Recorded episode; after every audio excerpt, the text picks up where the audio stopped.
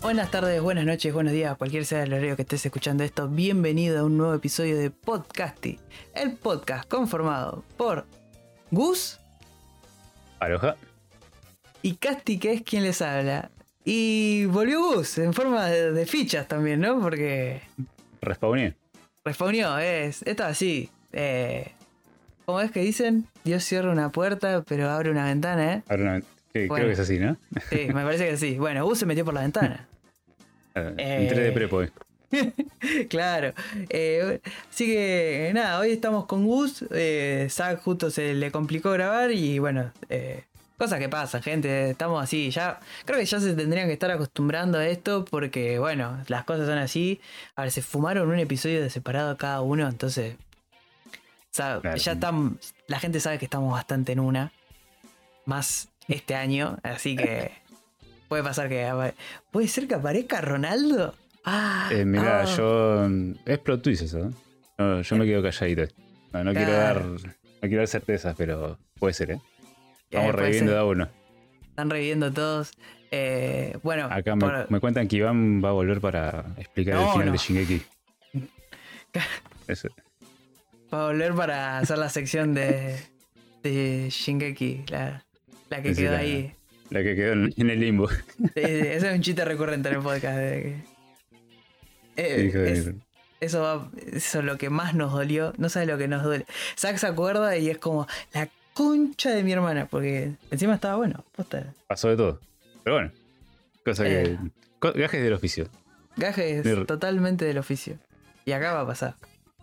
Así que, bueno, arrancamos con la noticia porque la verdad que están bastante, bastante buenas las noticias que hay eh, esta semana. Generalmente la, la pone, hay varios capítulos en los que tenemos que ahí rascar el fondo de la olla, una, unas pelotudeces increíbles, pero esta vez hay noticias y son muy buenas noticias. Eh, la primera es que eh, Nosferatu, el remake de Robert Eggers, ya confirmó su fecha de estreno. Eh, para los que no saben quién es Robert Eggers, eh, es un director que sería, sí, más o menos en estos últimos 10 años, el chabón se hizo muy buena fama con una calidad de películas muy buenas dentro de lo que es, primero, cine independiente, más orientado al terror, y después, bueno, creció un poquito más en una superproducción. Él arrancó con The Witch, la película de donde estuvo Anya Taylor Joy como protagonista, que es esta del que son una familia que es exiliada, los expulsan de como de la ciudad por, por- justamente por brujería y se van a vivir en un al bosque y pasan cosas muy turbias. Está muy buena la película, si no la vieron es excelente. Si vos Eh. recomendaste errores porque es buena. Sí, Es que yo no soy muy es- fan del cine de terror y vos me recomendaste algunas películas y dije, "Ah, esto es terror. Claro, esta, esta, si no la vieron, The Witch está muy buena. Después, bueno, él hace la gran película que nos llenó de memes, de muchos memes, que es The Lighthouse. eh, la película donde está Robert Pattinson y William Dafoe. Eh, están atrapados, están en una isla cuidando un faro, o sea, el Lighthouse. Y eh, nada, pasan cosas, hay muchos memes. Esta es la película que fue grabada totalmente, en blanco y negro. Es muy buena la película. Eh, bueno, esta por ahí causó más una división. Pero generalmente la gente que dice que no entendió de Lighthouse es bastante pelotuda. Entonces, bueno. eh, Sabes que. No me gustó porque no la entendí. Claro, es ese tipo de gente te dice que no está buena. Eh, bueno, gran, gran película. Y después vino su tercer film más conocido, es The Northman. eh, que es una película bastante extensa, alejada del terror. Es más un, es un cuento como un- no, no es un cuento, es un relato, es una historia de eh, el hijo de un rey vikingo que bueno, es como todo. Cae en las desgracias, él renace, va, cosas. No sé cómo explicarlo mejor. Es lo Si que lo hubiese visto te, te diría, pero no sé. El- la peli, la verdad que eh, está muy buena de Northman, se la banca mucho. Y, eh, pero no tuvo mucho impacto en lo que es eh, la taquilla, entonces como que le fue medio para el culo. Eh, así que bueno, la tuvo que comer un poco. Y bueno, ahora está a full con todo con este remake de Nosferatu. Que, bueno, tiene varios actores buenos. Está Lily Rose Deep, que es una actriz joven que está en ascenso. Eh, Nicholas Holt, que es eh, bestia en X-Men Nueva Generación. Es Bien. ese pibe. ¿ok? Eh. Aaron Taylor Johnson, Kikas, que ahora está mamadísimo y va a ser de Craven en esa horrible película que va a hacer Sony. ¿Sí, puedo decir? Así, capaz es tan buena como Morbius. Caps- o como Madame Web. Capaz. Hijo de puta. Eh, pero bueno, el chabón está mamadísimo. ¿Qué querés? Es facherísimo encima. Eh, cumple. Repite a William Dafoe, porque creo que ya es eh, su actor fetiche, porque Fetiche, fetiche. eh, aparte es William Dafoe, amigo, buenísimo. Claro. Te pones de Eh, pie para decir el nombre. Claro. Está Ralph Ineson también, eh, Emma Corrin y Bill Skarsgård.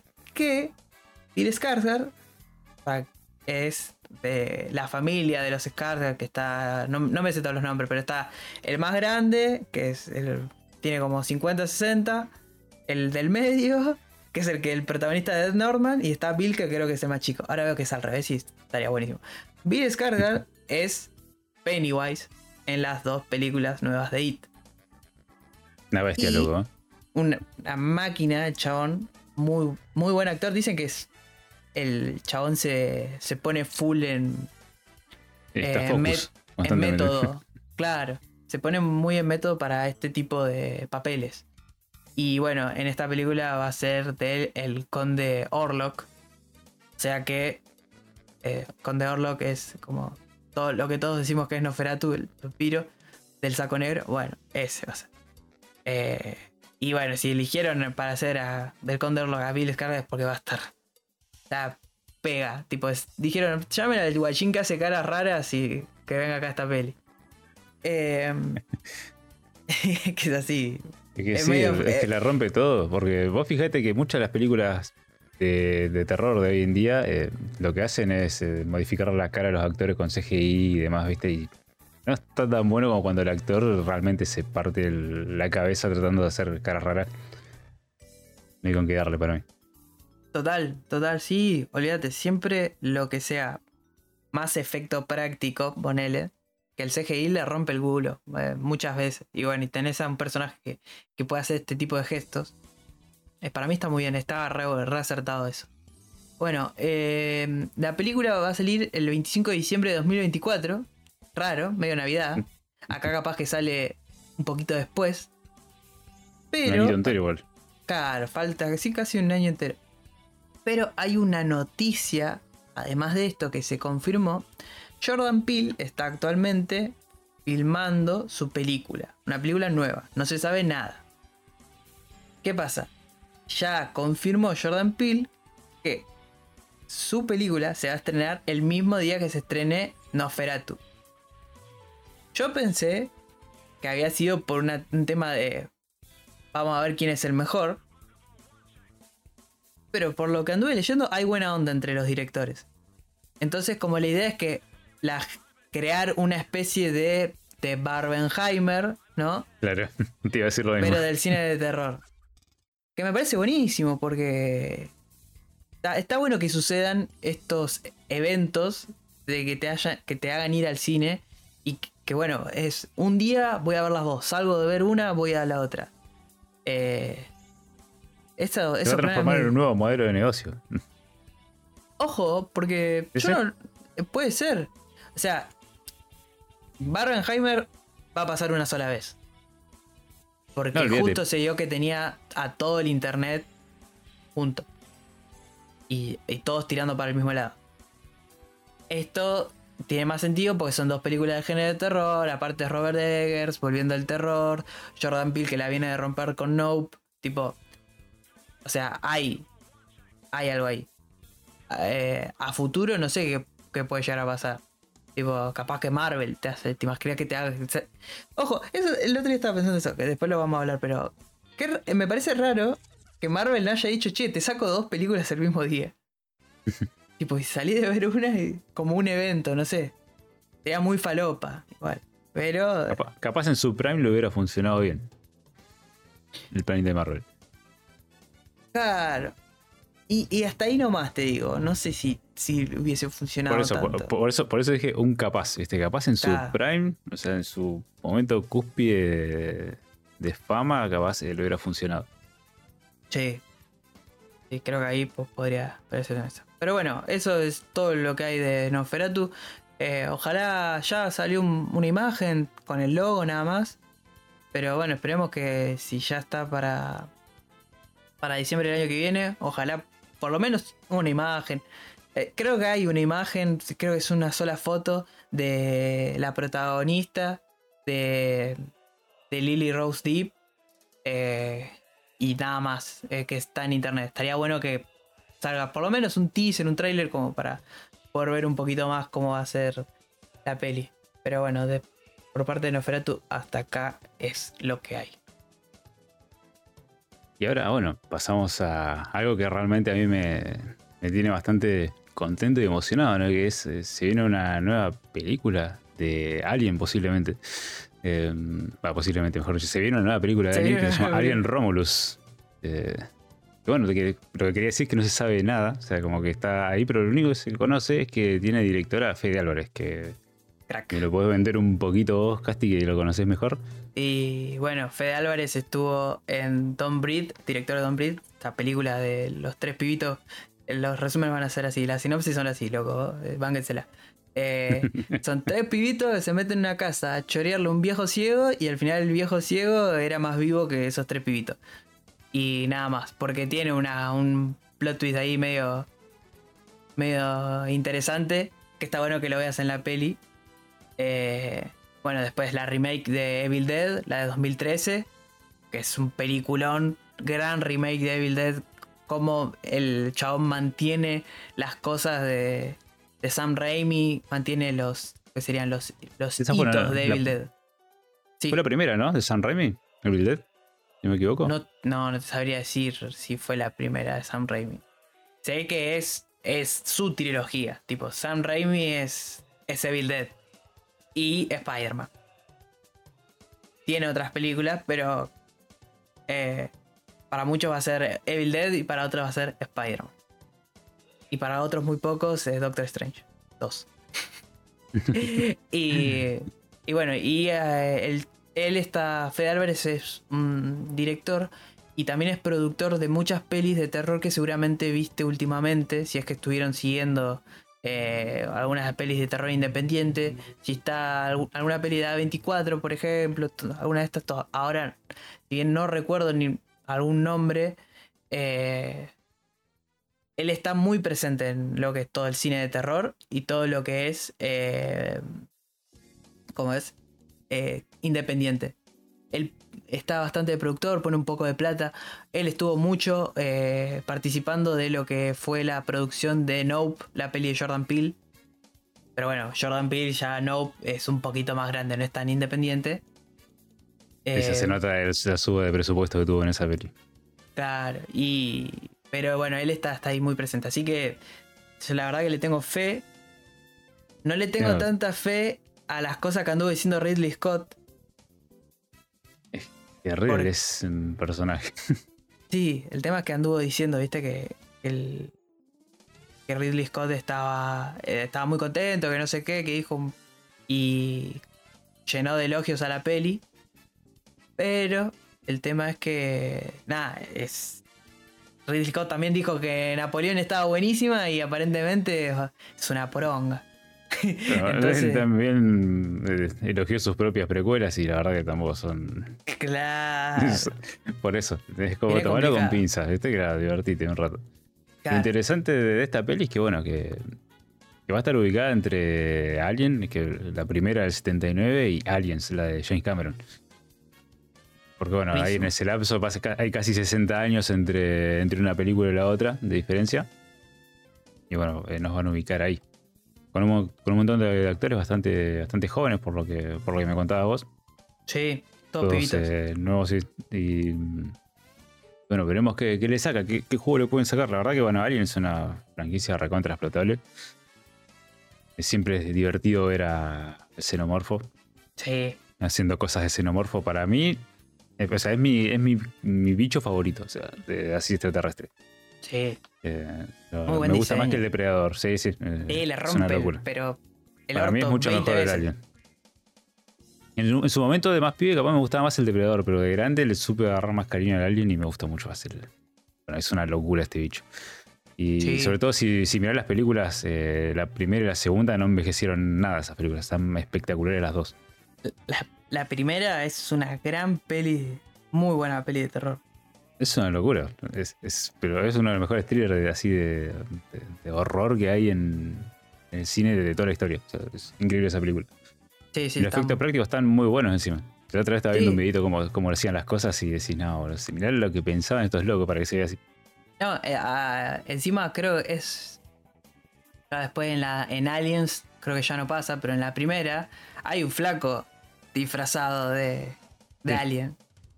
Sí, era, una- era un africano de medida como, como 10 metros, claro. todo lungo, era igual al xenomorfo, por El único que Sí. entraba en el traje. Lo que. Lo que. Que a, al- a algunos les parecerá raro, es tipo. Bueno, va a ser una peli de Alien con todos pibitos, viste, todos actores jóvenes y todo eso. Para mí me parece bien que no qui- que quiera ir por. Esto es una peli. Son chabones. En este caso son pendejitos. Van a estar en una nave y va a estar el xenomorfo. Listo, corta. Es una Punto. peli de Alien. Pero está conectado con Rip. eh, No, no, no. Es una peli de Alien y punto. O sea, Encima es vivo que esté ubicada entre las dos pelis. Porque tenés eh, más de más de 60 años de, entre una y otra, entonces la protagonista ni aparece. Ojo, que no te vayan a hacer que uno de los pibitos sea, una de las pibitas sea... eh, capaz La la, hija hija de Ripley. Claro. es posible. Es posible Eh. que vayan por ahí. De hecho, Alien. ¿Cómo era el juego de Alien? Este juego eh, Alien. Isolation. Isolation, claro. Eh, por ejemplo, se engancha muy bien de la, de la trama principal de Alien porque es la hija de, de claro. Ripley, buscándola. O sea, yo creo que ahí la supieron aprovechar. A, a Claro. esa, a esa parte de la historia. Pero bueno, ya se vio en un juego, o sea, no creo que vayan por este lado. Cada parte, si mal no recuerdo, que mm, después en el- nos pueden comentar ahí en el- la caja de comentarios de. En la caja de La comentarios. caja de comentarios. Siempre quise decir Eh, eso. sí. en Spotify pueden decir si eh, en Alien Isolation. No me acuerdo cómo se llama la hija de Ripley, creo que es Samantha. No, Amanda, Amanda Ripley. Amanda. eh, es la en el juego es la primera vez que ve un xenomorfo. Sí, creo que sí. Entonces No te ahí quiero se me mentir, cae por lo toda la otra teoría. Claro, yo- es la primera vez que lo. la primera- creo que es la primera vez que tiene contacto con el xenomorfo. Yo esto lo jugué igual en el 2014, 2015, no me acuerdo cuándo salió el juego. Así que no me acuerdo de nada. Prácticamente, pero sí estaba ambientado por, por ese lugar. Como que ella se entera de que la madre estaba viva y sale a buscarla después de lo que pasó en Alien 1. Claro. Sí, sí, sí. Por eso, entonces, si no tiene contacto con el xenomorfo eh, hasta ese juego, bueno, ahí se me cae la teoría. Igual banco, que sean todos pibitos que no, no les importa a nadie y justo tuvieron la mala leche que, que no sé, levantaron un huevo. Tipo Life. De- no, Dios, tipo Life Ay, con qué- Ryan Reynolds. qué película de mierda esa. Esa es una mala película del espacio. Te, te despertó un, recuerdo raro. La había matado, yo, tipo, mi cerebro la mató. Sí. Así como entró, le pegó un tiro y la enterró. Tipo, ¿no? Le tiró una zanja. Y Eso. Eh, bueno, a mí me pasó esto que puede ir por ese lado, por ejemplo. O sea, Sí. tenés todos personajes CNN. Si todos los personajes son una bosta, capaz se te, te carrea el alien, que es lo mejor siempre de la película. Sí. El, el tema, lo, lo que yo le tengo miedo es capaz a las escenas de, de muerte, ¿viste? Porque convengamos que han envejecido mal las escenas de muerte en el cine de terror eh, con respecto al depredador y todo eso, como que o matan fuera de cuadro o es No. muy artificial, ¿viste? La, Quédate tranqui que yo pongo la mano en el fuego por las escenas de terror de Fede Álvarez. Listo, dale. Si no viste, Gracias. bueno, E- Evil Dead es una exageración, porque bueno, Evil Dead tiene eh, esto de la sangre bro- brotando de a litros, que sale volando, es un salpicadero gigante. Eh, Pero yo creo que el tipo le va a hacer justicia al xenomorfo.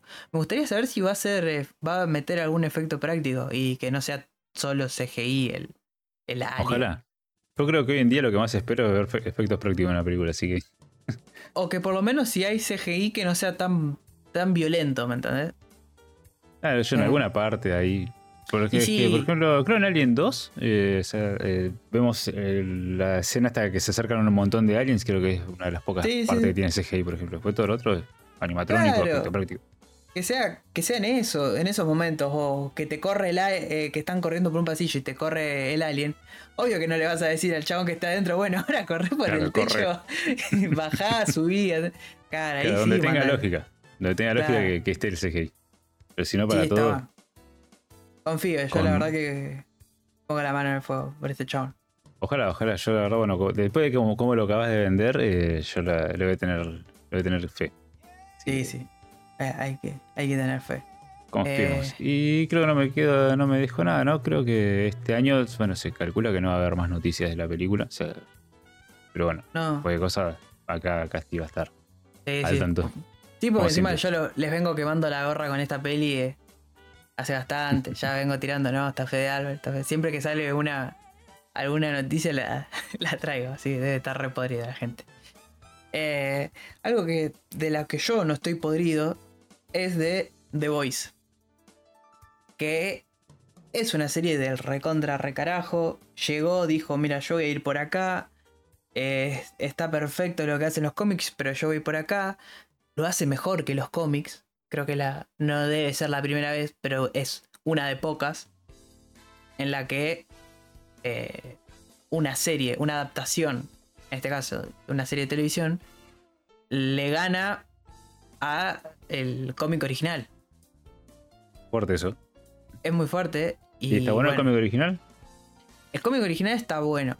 Es un cómic con mucho texto. Es el, meme de mucho texto, bueno, es para el cómic de The Voice. Eh, sí, sí.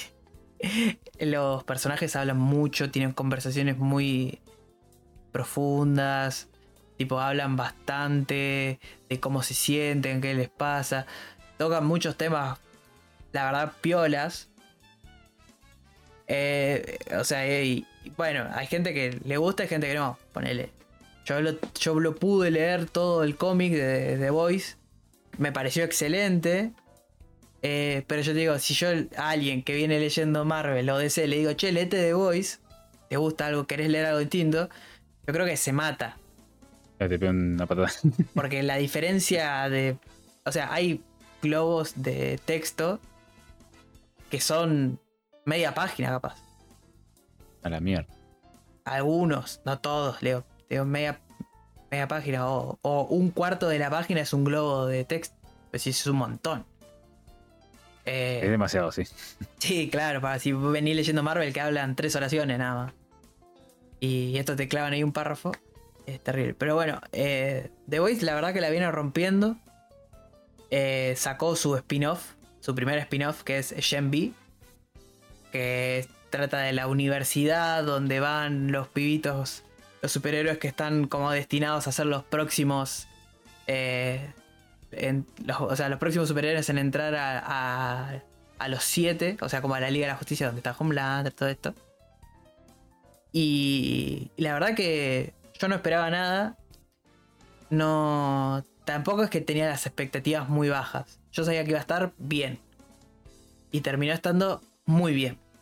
Digo, básicamente es, una, es como una temporada más de The Voice. Y eso es. No, no lo hacen todos con un spin-off. Eh, bastante difícil de, de- de realizar. Eh, por lo general siempre el spin-off eh, tiende a bajar la calidad.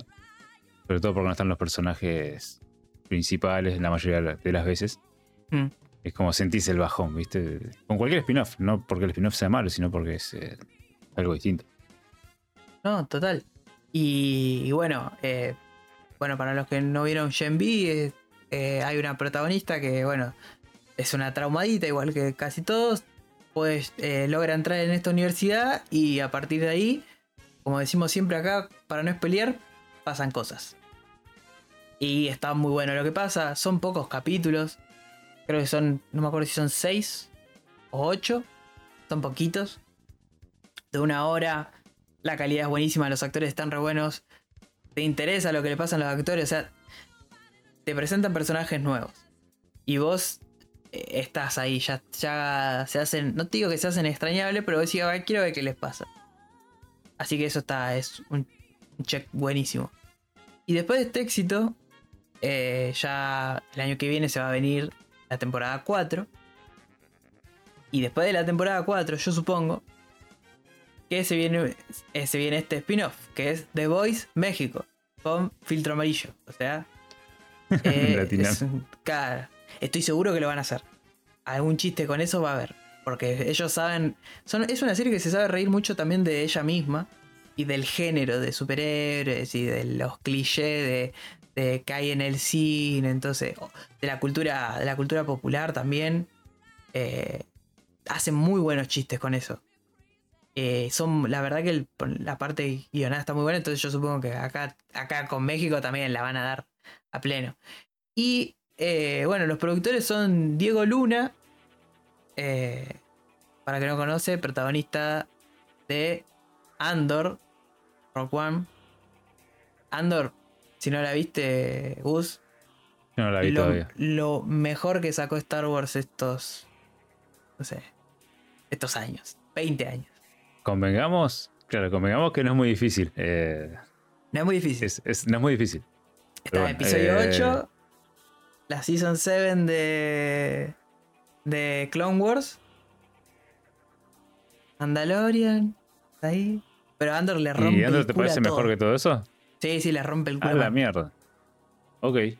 Ok, mirá, eh, yo um, hice mal en dejarme guiar por. Por, viste, mucha, muchas reseñas de gente que, que, bueno, que sigo hace tiempo. Y todos me decían que era como más de lo mismo, ¿viste? Como que era otra No. Obi-Wan, una cosa así. Y No, era no. como. O que Nunca por lo menos los primeros, los primeros 3, 4 capítulos como que eran medio un embole y después mejoraba. Eh, entonces agarré y dije, bueno, ya fue. No, o sea, me desencanté por no haber por no darle una oportunidad, ¿no? Pero, mira, o sea, si vos la pones ahí, que Es muy buena. Es de verdad, es muy buena. Aparte, para donde apunta, que es tipo lo de.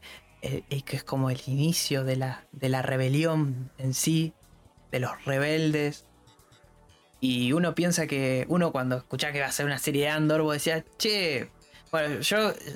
Yo lo arranqué por meme diciendo que iba a estar buenísima. Y yo estaba tipo, no, Andor va a estar re buena, le va a romper el culo a Obi-Wan. Y terminó pasando. O sea, Obi-Wan terminó siendo una poronga absoluta. Y Andor terminó siendo la mejor serie que sacó Star Wars. tipo. Claro, que después de la pelea en el corralón, viste, no te quedan ganas de mirar de Dios, que la pelea del corralón, la concha de tu hermana. Y el momento shonen de Obi-Wan eh, sacando el poder de la amistad, tipo, faltaba la gente. fal- te juro que faltaban los personajes, dos personajes diciendo, ¿y, ¿y qué, Obi-Wan? Gritándole. Nah, Está no. todo mal ahí, boludo. Ay, Dios, qué serie de mierda. Pero bueno, va, volviendo a The Voice México. Y Eh, The Voice México va a tener a Diego Luna y a Gael García Bernal. Ambos van a estar como productores. O sea, plata, plata no le va a faltar. Eh, lo que tiene. eh, lo que llama la atención para lo que destacan de la noticia generalmente es que el guion lo va a hacer eh, Ga- Gareth Danet Alcocer, que es el guionista de Blue Beetle. Para el que no vio Ok. Blue Beetle, eh, es una peli que está, que está bien y busca ser un 7. ¿Sí? Tipo. Y mete. Claro, quiere aprobar. Que es como tipo yo. Vengo a sacar un 7, no, no vengo a hacer 10. Si me saco un 8 es un montón. ¿Entendés? Eh, y esta peli, y esa peli es eso. Yo creo que el, el- el guionista es, bueno. Y para esta serie va a estar bueno porque además para mí va a dar mu- al ser The Voice yo siento que a los escritores les dejan a escribir los que no no creo que los que se le cante pero lo dejan irse un poco a la mierda tienen esa cosa y está perfecto que se vayan a la remierda Eh, En Gen B pasa mucho eso, en The Voice también. Hacen muchos chistes que es. Se van al. Se van a la mierda un montón. ¿Cuántas veces dije a la mierda? Tres. Bueno, se van a la chota. así cambio. Eh, Cambia el sentido. Y está, está muy bien. Así que nada. eh, o sea, puede ser que eh, está la teoría, está el rumor de que eh, tanto como García Bernal como Diego Luna pueden llegar hasta estar como actores en la serie. Van a ser productores y actores. Así que nada, la verdad que muy bien por The Voice. Apostando a un spin-off, ya que le salió bien para apostar a uno más. Encima que sea, tipo, el titular es The Voice México. O sea, va a ser. Y filtro amarillo, punto. Van a poner, van a joder con el filtro amarillo, se van a ir a la mierda con todo, van a seguro hacer, hacer chistes con Trump y la pared, estoy seguro el muro, todo, todo, todo. Todos los chistes políticamente incorrectos. eh, Maravilloso. podrían- sí, sí, que po- podrían hacer, los van a hacer. Con, la verdad que porque confío en esta gente. Eh, ahora en gente que no confío, Es Marvel. que Marvel es. eh, ¿Viste Homero? La, la fase 4 de Marvel es Homero saltando el acantilado de Springfield. Voy a lograrlo. Lo voy a lograr, lo voy a lograr. Y después tiene Quantum Manía y todas esas pelis y, bueno, series de verga. Y se empieza a caer y se estrola. Y viene Loki y lo levanta. ¿No? Y, pero cuando lo levanta, se, medio que se va chocando, ¿viste? Tipo, se rompe la cabeza. Va haciendo tuc contra el borde de la montaña. Claro. Y después se vuelve a caer, ¿me entendés? Porque no sabe Y organizar se bien choca el cosas. arbolito. se hace concha. Eh, Marvel sabemos que no está en una buena posición. Eh, viene errando bastante. Eh, sus películas, últimamente, salvo Guardianes 3, eh, están, dejan mucho que desear. Eh, ni hablar del tema de la explotación de los a los animadores. Eh, que les hacen cambiar, les hacen grabar escenas, editar escenas, que después le digan, bueno, esto no va, así que cámbiamelo con esta otra escena y lo necesito para mañana. Y lo están volviendo loco los muchachos. Eh, con todo esto, esta suma y que, bueno, la falta de ideas y de que se baraja, de que pueden llegar a volver eh, Robert Downey Jr. y Scarlett Johansson. Ya, ya, o sea, ya están en esa de empezar a barajar de que en una película o en algo vuelvan a aparecer los actores como para volver a traer el público que se fue post eh, Endgame. Que fue mucho. Quieren, quieren inventar un poco de hype. Claro. Eh, todo esto, no sé, que está quedando en la nada. Bueno, ahora de Marvels, que salió esta peli de donde está que ¿cómo es? Miss Marvel, Captain Marvel y Mónica Rambeau. Eh, parece que está buena. Que es tipo, es el 7. Quiere ser 7. Quiere probar. Encima dicen que es una de las pelis más cortas de Marvel. Entonces, bueno, entonces arranca, termina puede estar buena cuando salga en plataforma. Eh, lo que es lo único rescatable que yo tengo de esta de este final de fase de Marvel es Loki, la segunda temporada. Ya Loki primera temporada es, es un golazo de mitad de cancha, De lo mejor de la fase 4. total. Y esta segunda se va para un lado más de eh, empieza a jugar más con tema de- del tiempo. Y la verdad que lo hace espectacular. Y el final me parece una de las mejores cosas que vi eh, de Marvel. Tipo, dije, ok, si vas a venir por este lado, loco, te recontra compro. O sea, es por acá. Eh, la segunda temporada de Loki ya terminó, ya están todos los caps en, en Disney Plus o en la plataforma que vos quieras.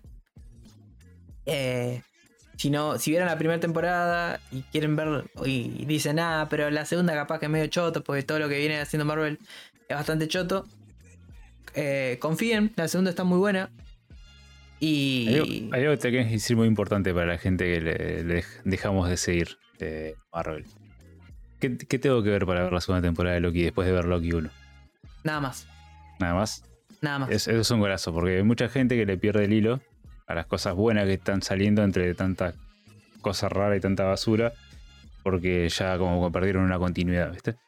No, si yo no me vi esta película de mierda, esta otra serie pedorra, que yo, que son todas re malas, y, cada tanto sale una buena, no la, no la miro porque tengo que mirar otras cosas. Sí. es algo que le, le pasa a, mu- a mucha gente, lo leo mucho en comentarios en, en foros, en, en videos de, de películas de Marvel y demás. Entonces, como.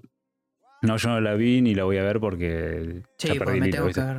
Sí, sí. Me tengo que fumar todo lo otro. Entonces está bueno saber que para ver Loki 2 puedes mirar Loki 1 y nada más. eh, Sí, que ahí. funciona, funciona. Eh, Perfecto. Eso que es algo que me parece que tiene muy bueno eh, para recomendar Loki. Tipo, si mirás Loki 1 y querés mirar Loki, no, no tenés que ver nada. Es Loki. Aparte es un Loki de, de una línea temporal. O sea, total, o sea, es el principio. En el principio te explican de dónde sale este Loki que vamos a tener de protagonista. Y a partir de ahí ya, ya se separa de todo. Es su propio personaje. Es, esta es su historia. Y no depende de nadie. Eh, Eso es maravilloso. Eso está muy bueno. Y bueno, y el actor es eh, capo. Ah, Capo total. Se, se come el personaje, está, está muy bien. ¿Cómo es Tom Hiddleston? El apellido. Tom Hiddleston, sí. La rompe todo. Animal, loco. Acá. Pero, ¿por qué estamos hablando de Loki? Eh, en Marvel. Porque ya se anunció que eh, Kang Dynasty, Avengers, perdón, Avengers de Kang Dynasty y Avengers Secret Wars va a estar escrita por Michael Waldron. Michael Waldron es el guionista de Loki. Entonces, y, y viene por acá. Bueno, va a haber gente que va a decir, Michael Waldron también escribió eh, Quantum Manía. Es una verga. Eh, sí, el tema es que Michael Waldron medio que vino de... Como que lo llamaron para arreglar el guion. Hizo lo que pudo el tipo. Hizo más o menos lo que pudo y quedó medio... Medio medio. Eh, así que... O sea, ya viene de reemplazar varios papeles, viene a, arreglar varios eh, problemas. Quantum Manía, aunque él hizo lo que pudo, no lo pudo, no lo pudo arreglar. Y bueno, ahora tiene sentido de que The Kang eh, Dynasty y, Se- y Secret Wars la- las escriba el mismo chabón, porque estas dos pelis van a ser las próximas eh, Infinity War y Endgame. Así que tiene sentido que las escriba el mismo chabón. Tiene sentido que lo haga él, que nos presentó un personaje muy importante que se está hablando ahora, que es como el villano de, de lo que se de, de Marvel, el próximo gran villano. Tipo, él lo presenta en Loki. Después lo vemos en Quantum Manía. Eh, y que ahora, o sea, bueno, yo quería ser qué tarado, ¿no? Porque yo quería ser un poco como el, el boludo para no spoilear. Y de verdad que la, se- la primera película se llama The Kang Dynasty. Sí, es Kang. Eh. Yo noté que estabas haciendo cosas. Debe estar hablando de otro personaje que no, que no vi. No, claro. Eh, es un personaje que apareció primero en Loki. Y bueno, y tiene ya varias En Loki tiene mucha relevancia. Y. Entonces es. O sea, eh, es para mí es necesario que esté este chabón acá. Esperemos que le salga bien. Eh, que le den la libertad de. Bueno, vos, vos lo hiciste aparecer. Bueno, ahora eh, en estas dos pelis escribí lo que vos quieras. Cerrarle vos el arco. Sí. Así que esperemos que esté bien. Una noticia que la verdad que yo es que nunca la pusimos, pero bueno. Para. Para ver esto, cómo está cambiando Disney y Marvel. Esto puede ser una buena noticia. Se anunció que el año que viene, la única película de Marvel Disney va a ser la peli de Deadpool. Nada más. Bueno, eso. O sea, es una sola peli. Ojalá. Es a principio de año, ¿no? Eh, ¿Abril? Eh, ¿Puede marzo, marzo, abril, sí, sí. Por ahí. Es, es la oportunidad que tiene, yo creo, espero que no haga- quieran sacar una serie o... Igual no hay nada anunciado, creo que no hay nada anunciado.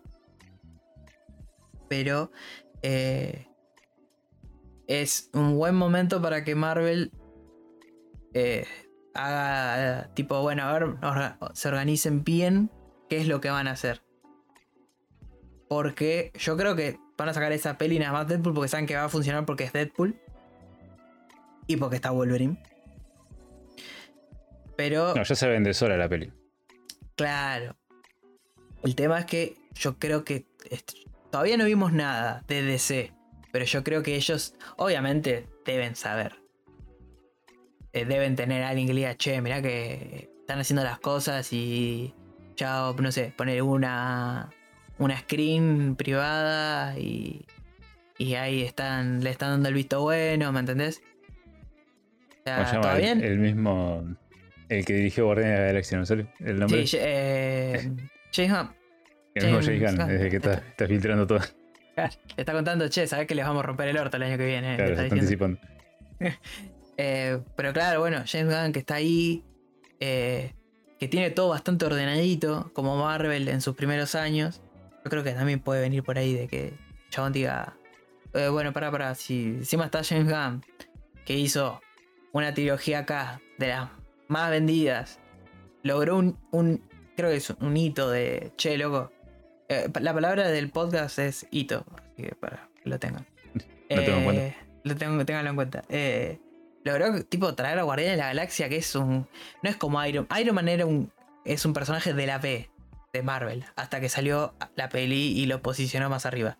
Pero los Guardianes de la Galaxia eran de la J, boludo. Era. ¿Me entendés? No conocía a nadie, ni la mamá del autor. No, no. O sea.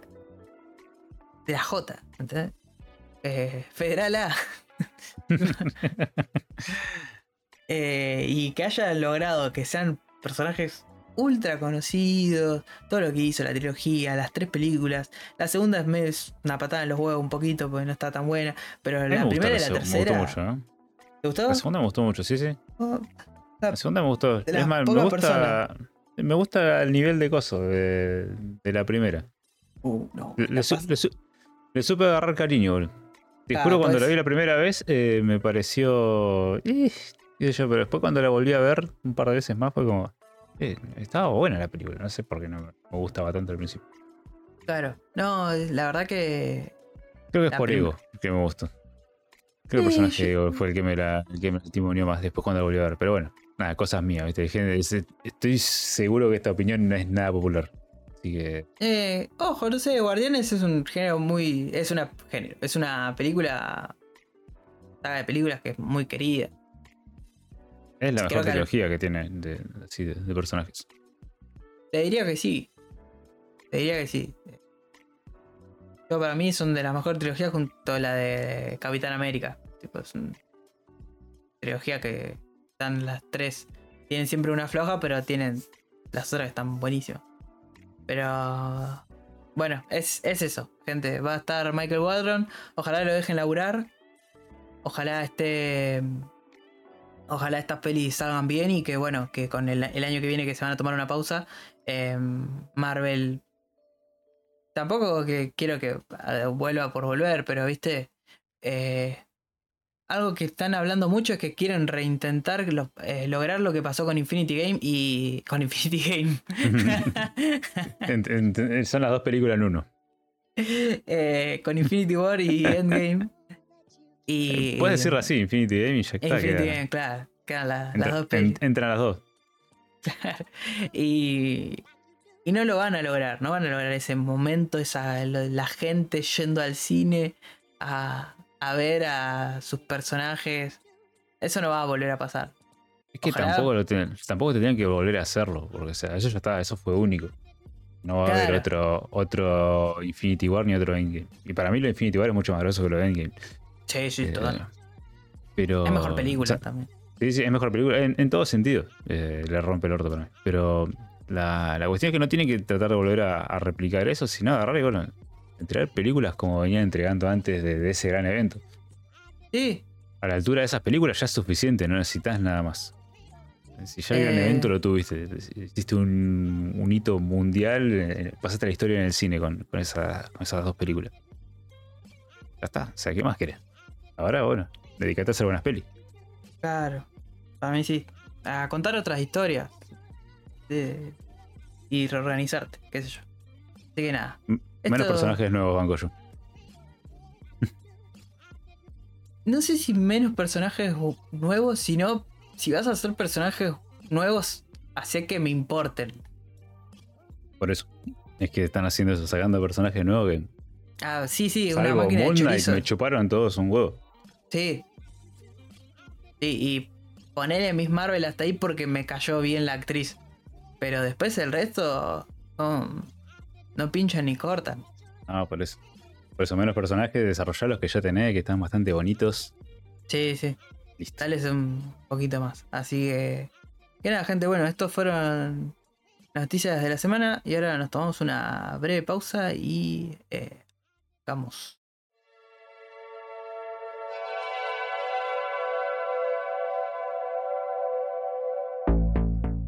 Y bueno, gente, si me trajeron a Podcasty es porque vamos a hablar de Resident Evil. Que Eh, hace rato que no, que no aparezco y hace rato que no hablo de esto. Salvo en, en mi canal de YouTube, no, no hablo nunca de Resident Evil en ningún lado. Y me gusta poder aprovechar estos, estos lugares, ¿no? Y hoy en día vamos a ver. eh, vamos a ver, a analizar un poco lo que fue Resident Evil Dead Island, que fue la última película de CGI, ¿no? Que, que nos trajo Sony y Capcom. Y, y bueno, vos, ¿qué onda, Casti? Eh, la vi. ¿cómo- Está. Con Resident Evil CGI tengo una buena relación. Que medio. Me, me fui maltratado de. ¿Cómo era? Dark, Dark Memories era. Infinity Darkness? Infinity Darkness, ahí. Oh, esa. Fui re Ah, golpeado, ah, re la- maltratado. la- la- la vamos a, la vamos a pasar por arriba en un ratito. Eh, terrible, pero bueno, las pelis de CGI de Resident Evil, la verdad, la- siempre fueron. entretenidas. todo, son entretenidas, es eso, Son es una peli de CGI. Claro, yo banco que son todas muy entretenidas. Es algo bueno. la que acabas de nombrar. Eh, la ver. sacaron en formato de serie, pero es una película dividida en cuatro partes. Y la verdad que bueno, las banco mucho. Yo eh, sí les tengo cariño a, a este, a estas películas. Eh, siento que son. eh, Si bien puedo decir que son las mejores películas de Resident Evil, que tampoco la vara está muy alta, ¿no? Como. Parece que digo siempre lo mismo, ¿no? Pero es que realmente es así. Todas las de live action y las series de live action eh, son todas una verga. Uh, Entonces- acá, acá hubiese estado que esté, hubiese hubiese estado bueno que esté Zack, pero nosotros acá bancamos a, a Bert. Bancan a, a al- Blade, el cazavamp- a Blade de Casa Vampiros. Eh, pero no, sobre No, todo a Bert. eh, tipo, a Bert, que él, él solo quería comer fajitas, amigo. Él quería comer sus fajitas y sus palitos de queso. Está. Para mí estaba bueno porque se iba para otro lado, tipo, no, no, chupa un huevo Resident Evil, nosotros vamos por acá. Claro, podrían haberse llamado tranquilamente de otra forma. eh, a mi criterio, ¿no? Sacar el nombre de Wesker de Resident Evil y, y capaz tenés una serie mínimamente aceptable. Pero bueno, Pero para mí no, no estuvo mal que hayan usado el nombre de Wesker. O sea, capaz lo que choca es que dijeron, bueno, me chupo. Para mí eso fue reconte. Sabían que. o sea, para mí. te tiro en eh, la pata. ahí. Puede ser. No, la verdad que para mí el. eh, Ay, no me acuerdo ahora del actor pobre que encima Lance falleció. Riddick, eh, para mí, el chabón, bueno, como actor Era- es bueno. Es buen Wesker para Es- mí. Es muy buen actor. Capaz no es el mismo Wesker. de- no, no te No, hace yo, las grandes yo- yo con eso no me meto, ¿viste? Eh, con, con es- con la, con la gran crítica que ha recibido. Pero bueno, es que la serie en sí para mí es un somnífero zarpado. O sea, le siento muy poco ritmo. Sí, como levanta medio al final como que se despierta, porque al principio es muy eh, serie adolescente mezclada Claro, con algo que- de Resident Evil que vos querés saber más de eso. Y yo creo al final para mí repun- repunta bastante. Pero está buena, como que ellos estaban en un, estaban en una, eso yo lo valoro mucho, que dijeron, yo voy a hacer lo que se me canta el pito. Si querés podemos hacer un, un día una, Sí, una como esta, la hacemos eh, con respecto a esa serie. sí, sí, sí. Y, y bueno, va a haber do- dos polos. Ustedes que, le- que la bancan y yo que la hago mierda. va a estar bueno, va a ser una carnicería bastante bueno. copada. Lo malo es que la voy a tener que ver de nuevo, así que. Y, pe- te vas, Pero- y ahí vas a valorar eh, a, a Bert. Vas a valorar a. Bert como personaje. Capaz, ¿eh? Bueno, Podemos hacer una apuesta, querés. Lo dejamos acá.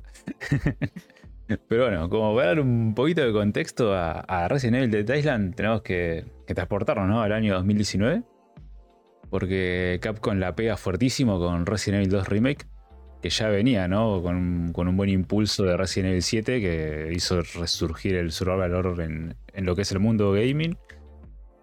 Y bueno, y sobre todo en, la, en Resident Evil, que era una, una franquicia que, si bien es de las más populares que tiene Capcom, venía bastante golpeada por todos los productos que venía sacando últimamente. Ah, media mortonga también.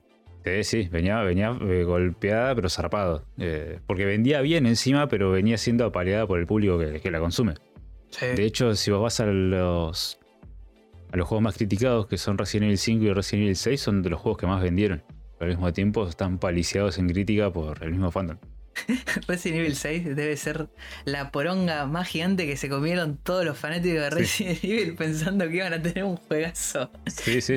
No, no, bueno, Es me incluyo igual, pero. Sí, sí, no, yo también me lo recomí el pijazo, lo esperé, desde que dijeron que iban a estar todos los personajes ahí, yo era como, sí, papá, y fue toda una mierda, pero bueno. Otro día le toca a Resident Evil 6.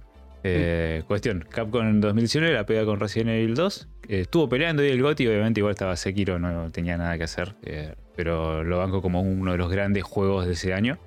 Mm. Y con ese éxito que tuvo Resident Evil 2, eh, se nos vino un aluvión enorme de productos de la franquicia, ¿no? Que dijeron, "Uh, acá hay mercado, venga, venga al mercado. Y Capcom anuncia juegos, entre esos Resident Evil 3 Remake y Resident Evil 8. Es, para mí, bueno, el remake del 3 fue, fue medio. medio criticado, fue, para mí fue bastante tibio. Fue, fue un juego, sí, para mí fue bastante si lo añadían como DLC Resident Evil 2 y lo cobraban como cobraron ahora de Separate Ways, que eran 10 dólares, para mí Mm. garpaba.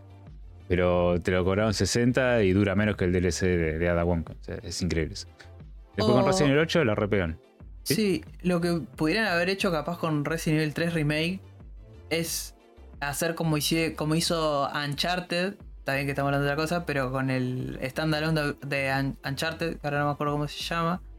Que es que están justo el, son lo que. La. Ay, la película. La, el juego que protagonizan la- las dos eh, chicas. Ahora no me acuerdo tampoco los nombres. Pero bueno, es un, es un juego en standalone de una duración eh, regular. Regular no es corto, pero bueno, hasta ahí. Eran 8 horitas, ponele. Eh, y eso lo cobraron como un standalone, lo cobraron que no sé, 20 dólares. No llega a ser un DLC, pero es- y tampoco llega a ser el, un, el juego, un juego como Uncharted. O sea, es una experiencia más corta. Con el Resident Evil 3 Remake, capaz que podrían haber hecho eso, pero es Capcom. Claro. y bueno, ellos agarraron y aprovecharon. Y guita. que lo- claro, lo que más no- nos dolió es que mucho del presupuesto de Resident Evil 3 y tiempo de desarrollo se fue en hacer Resident Evil Resistance. Ese modo Ay, de Dios, juego qué verga. 4 versus 1 que es una poronga. Con, Res- eh, con Resident Evil 8 no aprendieron la lección. Hicieron un buen Resident Evil 8 por suerte. Pero sacaron eh, Reverse, que es ese otro modo de juego de mierda en el que te corres por unos pasillos con los diferentes personajes y te vas transformando en bichos. Es una poronga. mu- Pésimo. Ese juego está muerto. Murió la semana. Y bueno, entre eso, eh, yendo para el lado de, de lo que va a ser el podcast hoy, eh, anunciaron eh, productos para la pantalla chica y pantalla grande, ¿no? Entre eso, bueno, tuvimos una, una película que era supuestamente era un reboot de la, de la franquicia, supuestamente más fiel a los videojuegos. Y la verdad que fue una poronga, incluso para mí es peor que las de Anderson. Sí. Y no me acuerdo, en este, en este podcast tenemos eh, analizada esa película. Está, Está que también. Sí, con el Coqui Kennedy. sí, si te, la- si te acordás el numerito, después eh, filtralo por acá si lo van a escuchar, porque la verdad no. Lo que nos hemos quedado de risa con ese, con ese No, podcast no. fue buenísimo. Después, eh, la serie que acá, que acá hablamos recién, que Para mí fue una serie bastante mala, pedorra. eh, y la cancelaron a un mes de, de su, de su salida. Bueno, que acá Casti la defiende, ya nos vamos a matar por eso. Y, y después eh, la, la serie CGI que estábamos hablando, que es Infinity Darkness, que más aburrida que chupar un clavo. O sea, que- Supuestamente, como que pasaba, Eh, los, las películas que venían haciendo eh, en CGI eran más de acción, porque los juegos de Resident Evil venían siendo más de acción. Eh, ¿Y qué pasó? Resident Evil 2 la pega con un juego completamente de survival horror y dijeron, bueno, vamos a hacer una serie que sea más de suspenso, más de horror que yo, y se olvidaron de entretener a la audiencia, porque la verdad que es un garrón mirarlo. Es que encima el terror que tiene tampoco es. ¡Wow! No, no, es que son escenas recontra trilladas, ¿viste? Un, un pasillo ahí, cámara al hombro, caminando en cámara lenta como si fuese el videojuego y te sale un, un zombie y listo. Nada más. Eh, encima, bueno, eh, supuestamente eran los dos protagonistas, que eran Leon y Claire, que son dos de los personajes más Mm. queridos. En el el protagonista es Leon y Claire hace dos cosas en ahí fuera de cámara y listo. Y se termina la, la hora. Entonces, bueno, llega Resident Evil 4 Remake a romperla toda. Y Capcom aprovechó, Sony también, y dijeron, bueno, ya que se viene este juego que va a vender un montón, vamos a anunciar esta película que la tenemos ahí. Y anunciaron Resident Evil Dead Island. Que ahora bueno, vamos a, a destriparla un poquito, ¿no? Eh, la verdad, si no la viste, antes que arranquemos mira. full spoilers, eh, yo te recomiendo que la veas, porque es una película muy corta. Dura una hora y media, se te pasa volando la película. Es fanservice puro y duro. Sí. No, no, no, le, no, le, no le pidas nada más. O sea, vos andás, sentate, mirá tus personajes eh, queridos de toda la vida y, y disfruta. Ahí. Después, eh, pero tratá de no pensar mucho. Una vez que te pongas a pensar, capaz no te divierte tanto la película, pero. Pero en sí, a mí se me pasa rápido. Eso es lo, lo único que le agradezco a la peli. Que la verdad que la hora y media se te pasa volando, se te hace de- más corta, parece de 40 minutos, un video de 40 minutos de, de Dross y se te pasa más lento que esa película. Así que, bueno, nada, ahora sí, arrancamos full spoiler, ¿te parece? Sí. La- arrancamos, ¿no?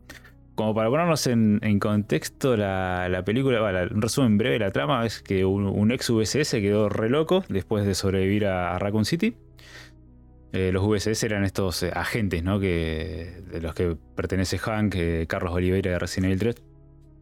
Bueno, son gente que no sabía lo que iba, que- a lo que estaba yendo, solamente sabían que debe contener algo, debe contener gente y cayeron ahí. Resulta que se encontró con un montón de zombies. El tipo la pasó mal porque perdió el amigo, perdió todo el equipo. Y después, bueno, eh, pasamos al tiempo actual, que bueno, la peli está ubicada en 2015.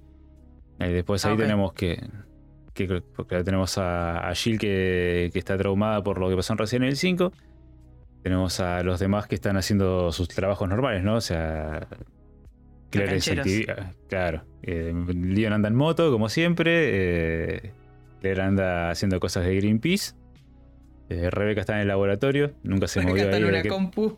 Claro, el programador este nunca se movió ahí desde que terminó el Resident Evil 0.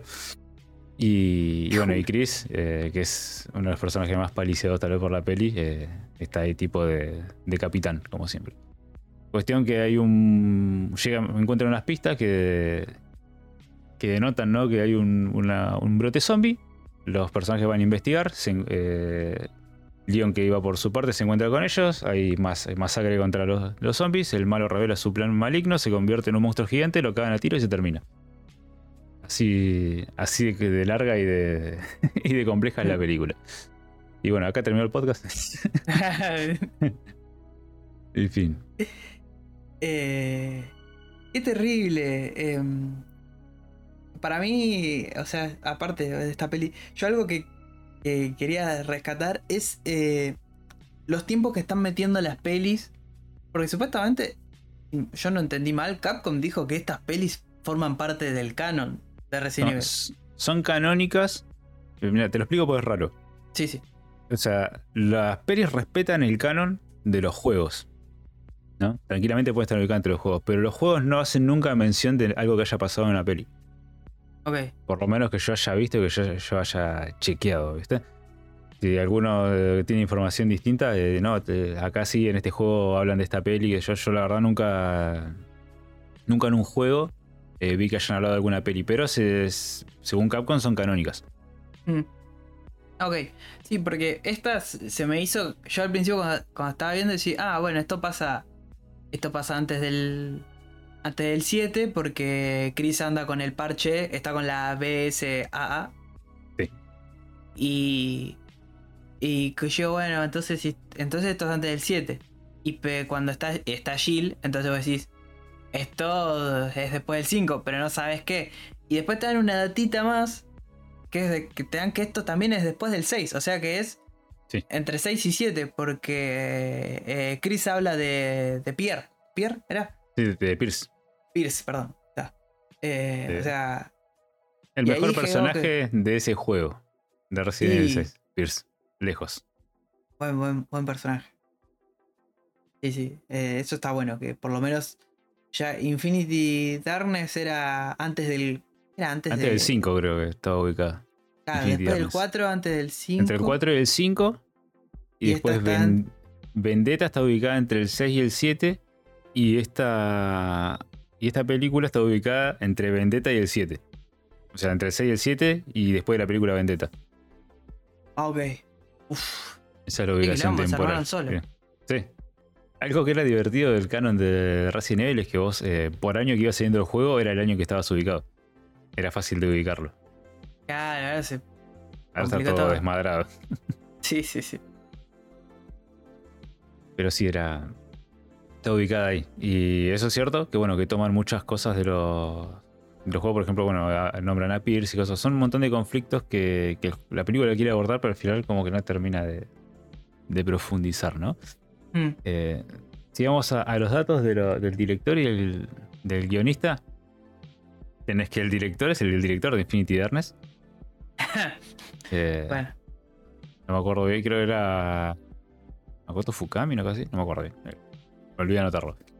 Era Bueno. el director de esa cosa que lo que más se le atribu- más se le criticó, ¿no? Al, al director era la falta de ritmo de la, de la acá hay un, hay un momento de Infinity Darkness que tiene que ver con el, con el villano. El- su momento monólogo. Ese fue el único Sí. momento que la peli entró como en un. En un vortex, ¿viste? Se quedó ahí un Pero rato. un poquito. Y yo dije, uy, pará, pará, boludo, ya está, bueno, listo. Ya entendimos. Estás traumado, Claro. loco. Sí, sí, estás enojado con el mundo, para un poco, papi. Claro. De que tuviste que matar a todos tus amigos, tipo. Dale. Claro, hay un montón de cosas cuestionables que ahora cuando vayamos al personaje del villano nos vamos a reír un poco. Uy, tengo una. una- Este, yo tengo un montón de cosas para decir de este tipo. Eh, después, bueno, eh, y el escritor es el escritor, de, el guionista es el guionista de Vendetta. Bien. Y el guionista de Vendetta tiene, es una película bastante rara, Vendetta, y de hecho tiene escrita una de las escenas más épicas que es en la que, en la que Chris se queda trompada con, con el malo, con Arias, y cerran todo, todo quemarropa. ¡Ah! los que se cagan a tiro y no se Claro. Claro, que hacen el- la danza de la bala y no, no se pegan un solo tiro, es buenísimo. Ay, Dios mío, me había olvidado eso. Sí, que empiezan a correr en círculo y ninguno se Sí, pega sí, un tiro. Dios, por favor, pegale un tiro en el pie por lo menos, hijo de puta. Claro, dos, dos profesionales, por lo menos de Chris, o sea, no puede cerrar a esa distancia. To- Toda una ráfaga entera. Es la pistola desnuda cuando se están tirando tiros a dos metros, ¿viste? Y, y no Sí, se sí, pegan. atrás de los tachos de basura. Sí. Es buenísimo. Claro, eso fue, fue tan. Ellos lo- yo estoy seguro que en la cabeza de estos tipos dice, acá, acá la rompemos todas. Y cuando la gente lo vio, se, se quedaron todos de risa. Pasó la historia por meme. Sí. Pero bueno, estos dos se fusionaron para hacer esta peli. Eh, Tengo que decirte que me sorprendió por demás eh, que hayan corregido muchas de las cosas que, en las que se equivocaron las otras pelis. sí. Tiene más ritmo por parte del director y no tiene tantas escenas estúpidas como tiene la otra. Pero igual sí hay mucho sin sentido y se nota que estuvo más flojo el guionista que, el director en esto. Sí. Aparte, Gozo, el guionista es guionista de Psycho Pass. No sé si vos viste el anime de Psycho Pass. Pero, No, pero está. Sé que está de los más un- rankeados, tipo. Sí, sí, es de los mejores animes así, cyberpunk, policial. Es, Cada. es brutal. La primera temporada es brutal. Después lo demás es más cuestionable, ¿viste? Pero la primera, y sobre todo el villano, que eso me sorprende mucho. Está bien, Ah. el guionista de Psycho Pass lo escribió Gen Urobuchi. O sea, Mm. me pongo de pie por ese tipo. Zero, otros guiones muy zarpados que tiene el loco. Ok. Eh, pero este como, como guionista, o sea, tuviste en tus manos a, a Shogo Makishima, que es uno de los mejores villanos del anime, y, y después haces esta bosta, o sea, o sea, este villano que más plano que la mierda. es, es- es complicado, ¿viste? O sea, yo Sí, creo que si vos lees el guion de un tipo que es muy bueno haciendo las cosas, creo que algo deberías aprender, ¿no? Sí. Pero bueno, No, parece pero- que no, no fue el caso. Le vendieron al escritor malo a Capcom, capaz, ¿viste? Claro, es una cosa. Le atendió el llamado a, a este. a, Goro y le dijo: ¿Vos sos el, el guionista de Psycho Pass?" Eh, sí, sí, le dijo. Como se quedó pensando un ratito y dijo: Sí, yo soy. Ah, ¿querés sí, hacer yo. una peli de Resident Evil? Eh, sí, sí, de una, de una. ¿En qué ¿Estás película? seguro que que- sos? No, sí, pasa que me cambié de nombre. ¿En qué película era la cosa que, que reemplazaban así al tipo? No me acuerdo. Que, que agarraba la- el trabajo de otro tipo. Y se hacía pasar. Uy, sí, ya sé cuál me decís. Eh, ¿En Big Mama no era? Esto que, Big no me acuerdo. Mama- Big- Que, que ya atendía la llamada por la vieja y se hacía pasar por la vieja después.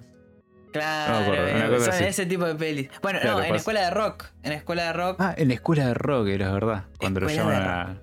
claro, que a él hace, hace del amigo. Sí.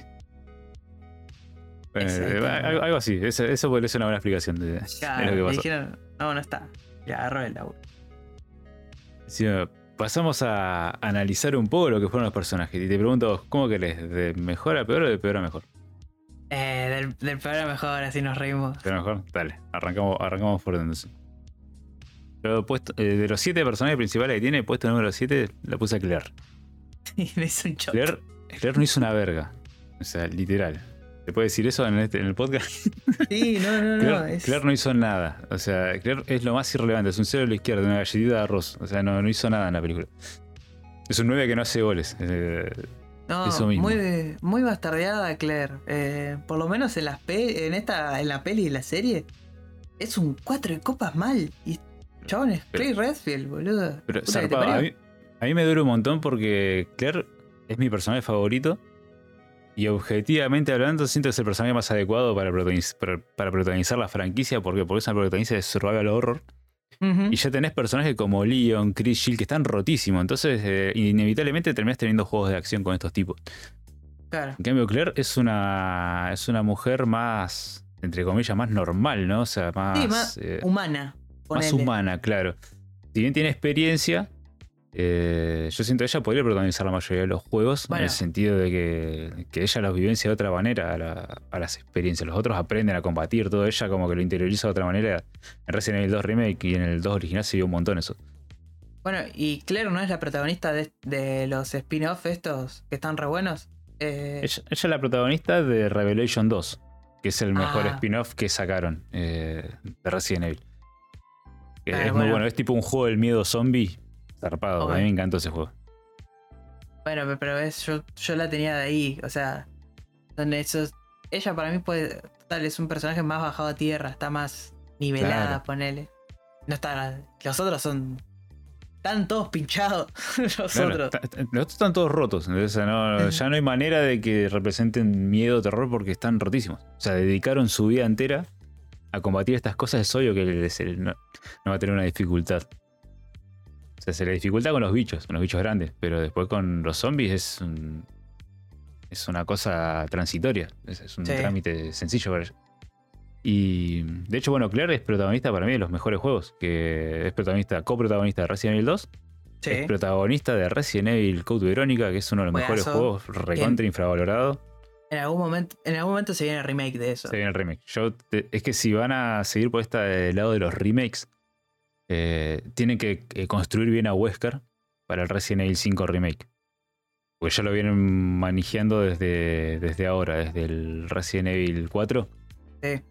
Y Code Verónica es el juego en el que vos conocés que Wesker sigue vivo, que está más poderoso que nunca, cómo sobrevivió Resident Evil 1 y cuáles son sus Mm. planes de ahí al futuro. Es un juego, pero es el verdadero Resident Evil 3, tendría que haber sido así. Y, y está, bueno, no, no le dan mucha importancia porque no tiene un número, pero es un juegazo, es de los mejores juegos encima, Sí, sí, sí, sí. Juegazo. pero de lejos. Y bueno, y Claire es protagonista de este juegazo, o sea, y es protagonista del mejor spin-off que es Resident Evil Revelation 2. O sea, ella tiene potencial como personaje para, para estas cosas, pero en las películas nunca le supieron dar nada. Eh, No. la, la película del aeropuerto, ¿cómo era? Eh, The Generation, creo que era. Sí. Eh, dentro de todo tiene un papel más eh, acorde a ella. De ahí de. Es un personaje que tiene sus escenas de, de acción y de suspenso. Pero bueno, el protagonismo, el protagonismo siempre se lo lleva Leon cuando está al lado de ella. Porque bueno, es, eh, es Leon. Leon. O sea, ya está, punto. O sea, Leon, Leon vende mucho más, es una bestia, revienta todo con, con cualquier arma, listo, vende. Después en, en Infinity Darkness es un cero a la izquierda aposta. Hace lo mismo que en esta película. Acá era la oportunidad de redimirla. Y bueno, nada, o sea, no, no hizo nada en la película. Lo único que hizo fue encontrar la primera pista de que como vio una ballena mordida, sospechosamente, como es un poquito más grande la mordida, seguramente acá hay virus está encerrado, dijeron, y, y ahí lo encontraron. Y después, bueno, le dan los códigos, pero tranquilamente se lo podrían haber dado a Rebeca. Mm. Es lo que se lo da el, el- el tipo este, Antonio Taylor, lo último.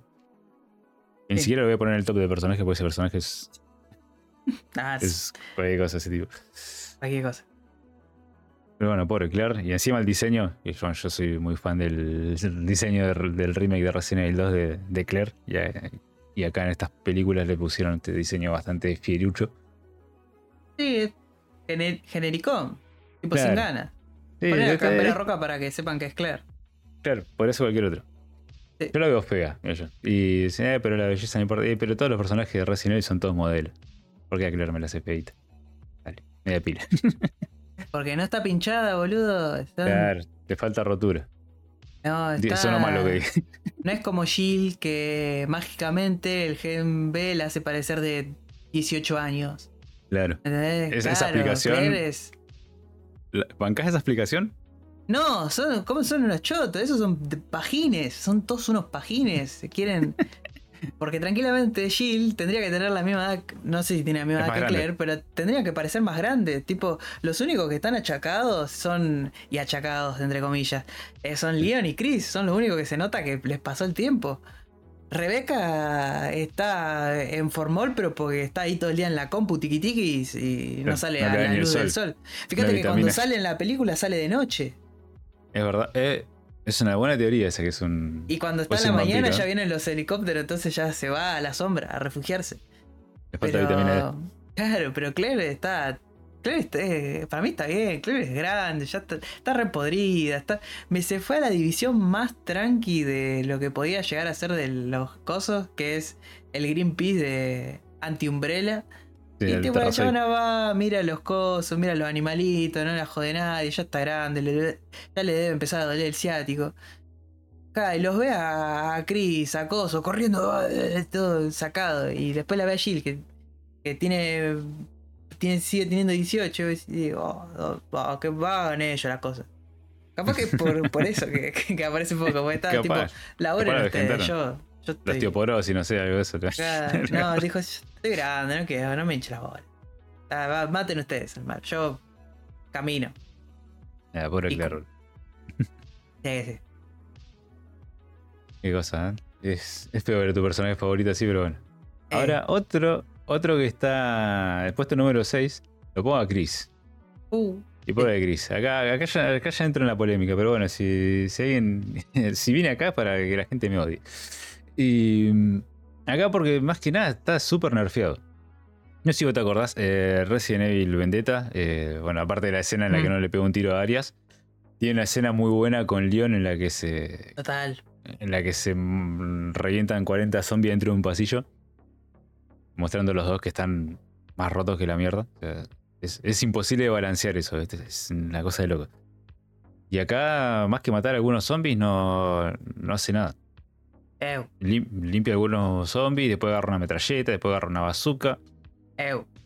Es el único que le pone onda para disfrazarse y entrar a Alcatraz. El con la chabón cam- con la camisa se metió hawaiana. una camisita hawaiana. Claire fue con la campera roñosa esa roja que ya está toda. Debe tener una mordida de zombie en el hombro o algo. Y Jill, una hija de remil puta, se puso un tapado gris arriba, tipo, no me van a descubrir a mí. Sí. Por lo menos él le puso, se puso una camisita linda que encima se le hacen concha a la camisa, no le dura nada. Está buena la camisa. Como me río en esa parte, boludo. le hicieron verga, boludo. Era, al final era de papel crepé, boludo, la camisa. ¿Viste cómo porque se la desarma? agarra, el zombie, encima ni se la manotea. le tira un manotazo así. Claro, se le cuelga. sí, sí, está hecha de, de papel mayol. De la, la campera Homero, ¿viste? Cuando le sube la. Y se le hace concha. Lástima que tenga que ser chuza, Chris. Yo creo que, bueno, es un personaje, la verdad, bastante despreciado en esta película. Porque el chabón está ahí, es potencia de fuego pura, pero fíjate que no, no tuvo mucha. cu- Contame con, el- con los dedos de una mano cuántas, cuántas Sí, no, acciones La primera tuvo. y después ya la última, pero la última es en conjunto, ponele. El Creo tema que es que la- hasta- Sí, Te escucho, te escucho. decime. Que Leon tiene por lo menos una escena que cuando se encuentra Jill, que se caga, que se empieza a bajar a los estos como una especie de lickers acuáticos. Sí. Y bueno, decís, ah, bueno, mirá Leon, se, se cogió de dorapa a, a todos los lickers que había ahí. Y este está colgado de la reja, le rompen la camisa, que encima seguro debe ser su camisa favorita, y mató tres zombies y se le murió el único superviviente que estaba cuidando, se, Sí. lo papearon. Que se le murieron todos los survivors a los dos. O sea, no. A to- en, en realidad todos se le mueven, todos los survivors. sí. Pero sí, no, posta que salvo darle una ametralladora grande para que digan, no, porque Chris es gigante, le vamos a dar la ametralladora pesada de, de, ¿cómo es? de Rambo o de Chuck Norris, porque tienes la misma ametralladora esa pesada. la que la agarra así empieza, que tiene la- las balas en un brazo. Cada que tiene, sostiene las cadenas de balas, sí, bueno.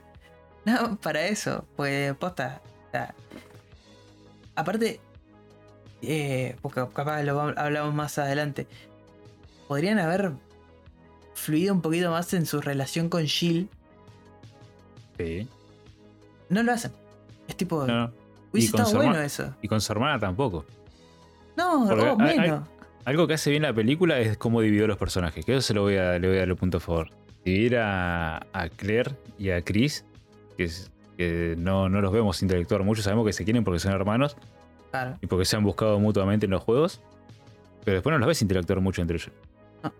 Los dividieron ahí y las interacciones son nulas. O sea. Y después, Sí. eh, por el otro lado, eh, Leon y Jill, que era algo que nunca se había visto en la franquicia, ellos dos juntos, eh, tuvieron más interacciones que entre ellos los dos, que son hermanos. Es, es como. Podría haber aprovechado un poquito ahí, o traer algunos recuerdos, hablar un poco de, del pasado de ellos, que no es muy. o sea, los conocemos los que jugamos todos los juegos, pero si no, el que nunca vio nada, no se entera de, de nada de estos personajes. Ah. Podrían haber aprovechado un poquito más, ¿no? O sea, que, que Sí. hay- que hayan tenido alguna situación así, hablar de su infancia, no sé, cosa que, que le hubieran dado un poquito más de color al- a la relación entre los dos. Pero bueno, lo- los desperdiciaron para mí. Los dos son los dos personajes más desperdiciados de la película. Después en el puesto número 5 aparece María, María Gómez, la, Yo no, no me acordaba.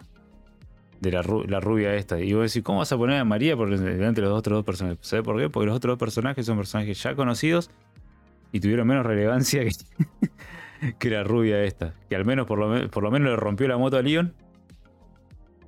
Por lo menos lo cagó un poco a palo. Sí, y pero- digamos que tuvo ahí un. Y por lo menos sirvió para, para enganchar al malo con, con esta película. Mal, Eh, sí, sí, de- después nada más. Pero ellos, eh, desde los papeles, tienen más importancia que los otros dos. Sí, y hace me un parece un poco más. personaje re de mierda. Sí, sí. Lamentablemente, Bastante chotín. yo creo que los fans la van a recordar por dos buenas razones. Y nada más. Sí, porque son unos pajines y le pusieron un escote hasta el ombligo y que, que- Claro. y que andan tacos, tipo. eh, O sea, es. Si te das, si te pones a mirar, es más o menos el mismo uniforme que tiene eh, Jill en Resident Evil Evil 5. Es lo mismo, es una rubia que está en, en tetas un poco más y que anda en tacos. ¿Qué andas en, en tacos? No, and- Andan taco en una moto, eso ya es peligroso. Después andan No taco para pelear, andan taco para todo. Y no lo usa para clavárselo en el ojo, ¿me entendés? claro. Si tenía la precisión de usar los tacos para clavarle el freno de mano ahí a la moto, Claro. usarlo para, para otras cosas. Lo que le rescato es un buen manejo del cableado eh, de las computadoras. Porque es la primera vez que veo que alguien rompe un panel, saca todo un cableado ahí de, de todo, un nudo así de cables, y lo usa como un látigo y puede llegar a agarrar a alguien. Me, me pareció excelente. La verdad que se lo tengo que aplaudir a, a cosa, a María, porque nunca vi a nadie hacer eso. Y ella que lo haga de la primera vez y le salió para mí practicó igual. Es decir, Pero- la- para mí tenía el novio tóxico ahí que, con el que practicó, porque fíjate, después también la revolea de silla gamer. Ah, sí. Esa, esa, esa es conocida también. La revolea de silla a Leon. Para mí ya tenía María- práctica la relación. Pregunto porque no me acuerdo mucho de Aries y todo eso. María está inyectada con algún virus, algo así, ¿viste? Sí, estaba, estaba modificada la, Ah, la chica. No me acuerdo Sí, bien sí. del todo.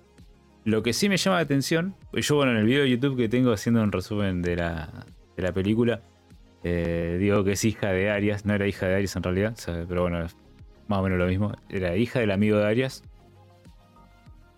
Y Ay, sí. claro, los dos eh, tipo sobrevivieron al atentado. Así Mm. que, que le hacen a- por el que el malo es resentido en la película anterior. Y, y bueno, ella es sobreviviente y la usaron ahora para conectar eh, al personaje, al malo de esta película. Como el, el chabón, le eh, me sorprende mucho que se haya olvidado, el, Mm, el mismo guionista se haya olvidado de que, o sea, viste que lo busca Leon para pelear todo el tiempo. Sí. Pero que yo me acuerde, el que había matado al, al padre ella fue Chris. Claro. Eh, él Sí. la, fus- la mató con una bazooka.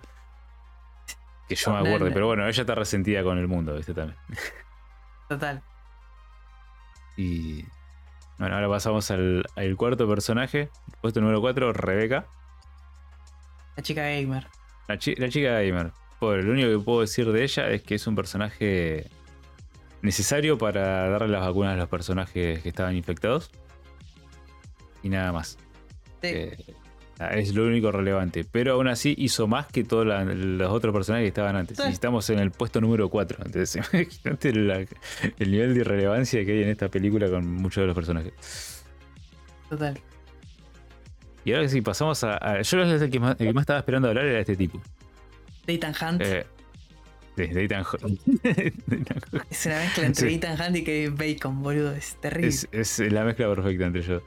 Es, eh, de hecho, es Ethan Hawke en, en Moon Knight, boludo. Es igual. Hasta el mismo pelo y el bastón. Todo deal. Eh, sí.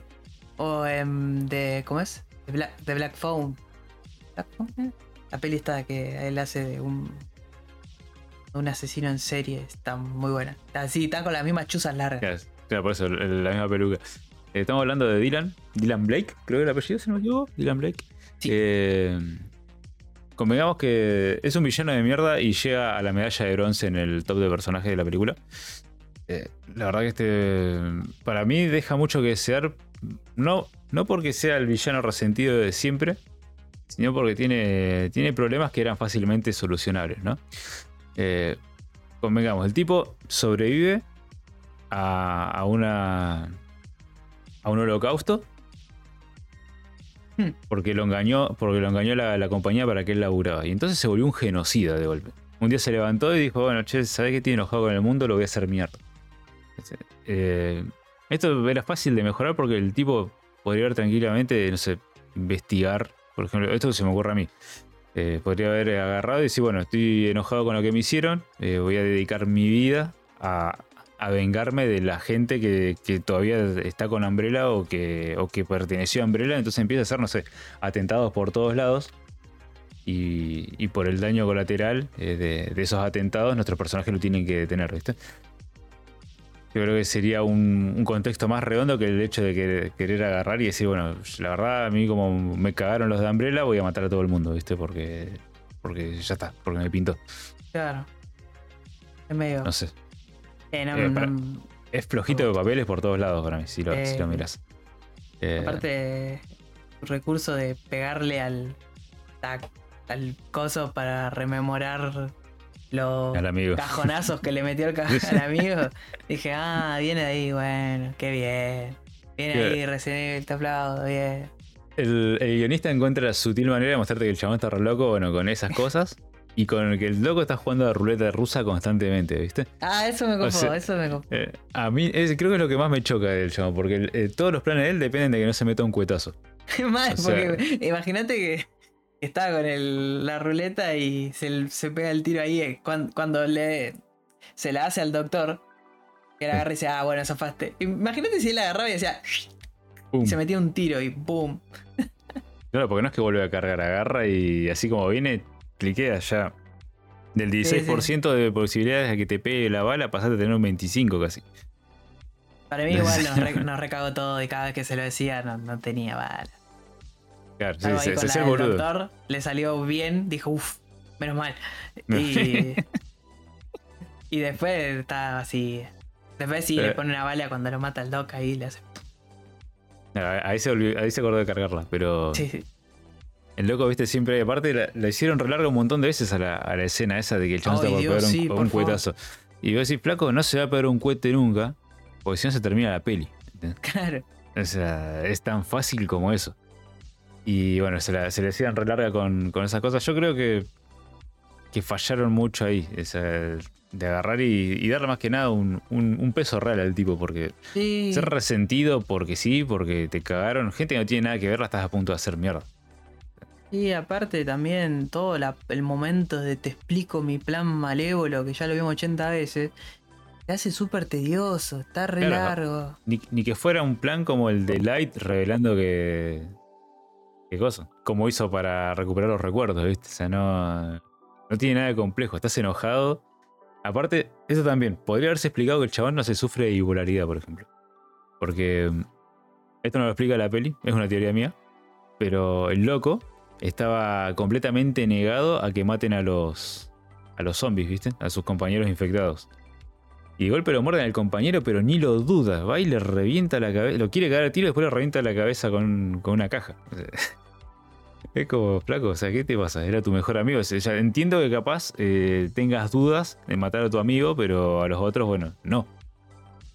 Pero fue como un cambio re abrupto de, de personalidad. Agarrar y decir, che, no, a- eh, no me acuerdo cómo era el amigo, eh, cuatro de copas, vamos a decirlo. Sí, El sí. 4 no. Yo le digo Icardi, ¿viste? Porque en el video digo que, que capaz se dio cuenta que le estaba soplando la germu y, y por eso se, se calentó y lo, y lo acabó a cajonazo.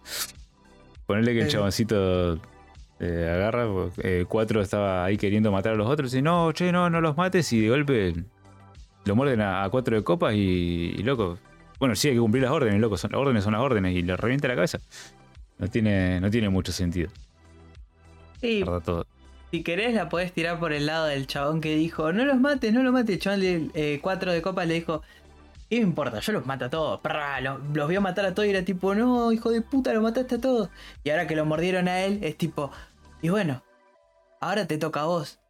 Y es tipo, se lo hace como de venganza por haber matado a los compañeros. Y ahí puede ser que haya quedado tocado. Eh, o sea, yo lo vi por ese lado. Es vaguísimo. Súper simple, pero bueno, yo supongo que. Eh, Es una explicación mejor. Yo- mejor de lo, que, que- de lo que yo puedo haberlo claro. hecho. Yo supongo que va por ahí, que el chabón por eso. Pero bueno, después de querer, bueno, eh, de querer hacer pija todo, en vez de querer hacer pija umbrella. eh, eh, o sea, va a pasar eh, va a pasar siempre esto. Tipo, los más, la mayoría de los villanos, si no, no son gente que quiere aprovechar el caos zombie para su propio beneficio. Son gente que está dañada por Umbrella y quiere hacer concha todo. Sin pensar de que, che, no, no hay que hacer concha todo, hay que hacer concha Umbrella, chabón, no, no es tan difícil. Claro, la gente tiene la culpa. La gente sufre lo mismo que vos. Hubiese tenido mucho sentido, o capaz no, porque es- por tiempo sería raro, pero que eh, en el momento que aparece Chris, en vez de que tenga el parche de BSA, tenga el parche de Umbrella. Y ahí, bueno, decís, bueno, le tiene bronca a esto porque, mirá, eh, como le dice, mirá, hijo de puta, yo le tengo bronca Umbrella y vos laburaste, vos estás laburando para ellos ahora, pone. Ponele. Pero no, Claro. tira la de vos, tal, vos laburás para el gobierno y el gobierno todos mienten, entonces voy a hacer concha todo. Vos laburás para unos pelotudos, vos laburás para Greenpeace, eh, también, te hago concha. Sí, se pone ahí a tirar factoría, ¿viste? Y, Pero bueno, es, o sea, es, el, es el villano de papel de, de de este tipo de películas, puede pasar. Es, es que es lo más flojo en todas las películas CGI. Yo creo que Sí, que si hubiesen intentado por. Por otro lado, vos fíjate Eh, que por ejemplo en Resident Evil 1, en el juego 1, fíjate que el malo es Wesker. Y la pelea final es contra, contra un Tyrant. Entonces, Sí. O sea, todo giró alrededor de Wesker. De la traición, de cómo los manipuló, cómo los llevó ahí. Y el mismo Tyrant con el que él pensaba poner a prueba sus, sus subordinados lo termina matando a él. Y, los- otros para escapar tienen que matar al Tyrant. Fíjate que no necesitas un villano con. O sea, un enemigo final con cerebro y todas esas cosas como para que funcione. Pero el trasfondo que le habían dado a Wesker en la. que por algo es el villano más icónico de la, franquicia, es. eh, no es tan complejo como vos lo. o sea, es un chabón que trabaja para la compañía, es un traidor y te llevó ahí para que te maten. Y funciona un montón, no es tan complicado, ¿viste? Agarrar y poner un, un villano. Pero esto de ser un resentido. el, el tema es que se repite mucho el recurso. Sí, sí. Eh, un resentido, sufrió algo, la comen todos. Fin. sí. Y, ah, y al final siempre se convierte en un bicho. Sí, sí, un bicho O sea, muy no, no- grande. no- no sé cuál es el, el fin. O sea, si vos querés cambiar el mundo, supongo porque querés ver algo. Y no sé cómo no. vas a disfrutar de un nuevo mundo, eh, vos transformado en un bicho gigante. O sea, medio, medio contradictorio, ¿viste? Aparte, el bicho de esta película, convengamos que deja bastante que desear eh, No, no es una. con bola- respecto a todo. Es una, carne, una bola de carne picada, boludo. Es, Es que Oh, supuestamente se fusiona con un tiburón. Una, no, una tapa de nalga. La cagás bien a piñas y es el bicho de esta peli. Lo pones a rodar por la escalera. Y lo filmas ahí y te queda. No, no, es- no, es, es una esponja de bala el bicho, no tiene nada. no, es Viste que no hace pésimo. nada más que aplastar cosas y moverse en cámara lenta. No, No, no. hace pero nada, o sea, es completamente una esponja de balas, no sirvió para nada este bicho. Encima, no sé cuál era el objetivo de la fusión, porque supuestamente si era anfibio debería moverse un poco más rápido en el agua, pero fíjate, en el agua también va, digamos, a dos por hora. Sí, a ver, Eh. no la, no la puede alcanzar nunca a Jill, que va nadando, va pataleando a pleno y, Claro, y el otro va, es un monstruo gigante que va saltando. Encima va haciendo saltitos como los delfines, como para agarrar más velocidad y, Sí, y no la, y tarda un toque en alcanzarla, tipo, decís, chabón. claro, no, sé, por eso no tiene, no tiene mucho sentido. Pero no, es, es un villano porque es malo y es malo porque es el villano, ¿viste? Eh, Y queda ahí. Ahora pasamos capaz a lo mejor, ¿no? De la película. Yo acá estoy muy debatido. A mí me Mm. gusta más el que puse en el puesto 2. Pero creo que objetivamente eh, no es mejor que el puesto 1. puesto número 2 es Leon. En esta película lo vemos eh, más fiel al estilo de Resident Evil 4 original. Siendo más eh, irónico, badass, algún chiste de mal gusto en un momento que no conviene. Agrandado, rompe todo. sí, Yo creo que. A mí me gusta más este Leon, pero bueno, yo crecí con este Leon. El Liam Badass. Claro, yo crecí con este Leon que pasó de ser un policía novato que quería salvar el mundo en Resident Evil 2 original a ser el Leon Badass que vemos en, en Resident Evil 4. Que todo le, le chupa un huevo. Eh, y, y va a hacer va a hacer la misión porque es, es él, ¿viste? Sí, es más, prefiero mil veces a Leon Badass que al Leon de Infinity. Otra vez dale con Infinity Darkness. No, está bien. ¿Está bien, sí, sí? Ah, bien. ya me estoy O la, retomado. o la oscuridad infinita, es decir. Claro. Eh, que era más tipo el chavo como está súper. Igual, ojo, o sea, tiene sentido, pero no, no es algo que quisiera ver en una serie de Resident Evil animada, que encima. Pero el Leon medio hinchado a los huevos, cansado y medio diciendo, loco, fui a salvar a la hija del presidente y fue una verga. Me corrieron todo, tipo, me crucé a mi ex. Esto es una verga. La pasé como el Eh, culo. La pasé para el culo. Eh, ¿Me entendés? Me agarré COVID, después me- se me fue.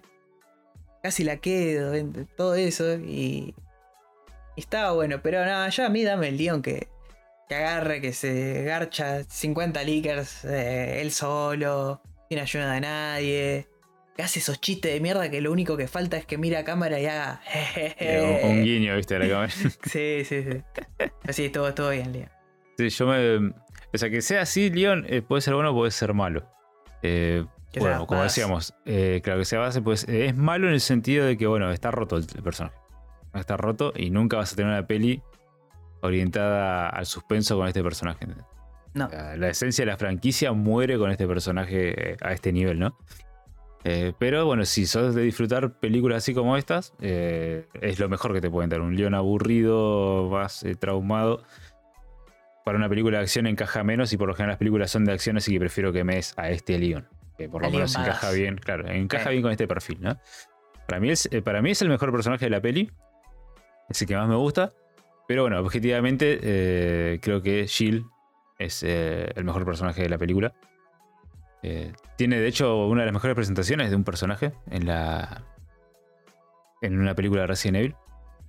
Esa, esa presentación de ella entrando eh, sola en una casa oscura, usando todas su- sus habilidades de sigilo. Por Ah, ella es- en el. Sí, te escucho. Sí, es- eso está bueno, que eso me pareció que es tipo sacando la parte en la que pelean y hacen boludeces, ¿no? Cuando la parte más seria, que es por ejemplo ella entrando en la casa con lo que hace que va alumbrando y apagando la linterna, Sí. esos movimientos, eso está, está bien. Me pareció me- me- espectacular eso. Sí, sí, sí, estuvo buena esa escena. Tipo, ah, bueno, mira, la chabona es una super, super soldado, básicamente. Y la tiene re clara. Y que se mueva así, que no sea tipo, porque poner el Leon no lo hace. El Leon es, No, entre ah, punto. te, te cago a tiros, soy badass y te cago a tiros. Ta, ta, ta. Y, y mm, Chris es tipo fuerza bruta, un tanque. Sí. Y ella es como más, más policía, más tranquila. la linterna para esa escena estuvo bien. Estuvo bien. Después, obvio, después zombie y pasan cosas, pero. eh, Sí. está, está bien llevado. Pero en sí la siento balanceada la escena porque. Sí, sí, re, es- re, re. Porque tiene eso de agarrar, entrar, como si vos haciendo todas las cosas de, de- sigilo. Bueno, eh, no sé si se explica mucho en los juegos esto, no me acuerdo. La verdad lo tengo, no lo tengo fresco. Pero en Resident Evil, en los libros, ella- a ella la entra a los Stars por sus habilidades de ladrona, ¿viste?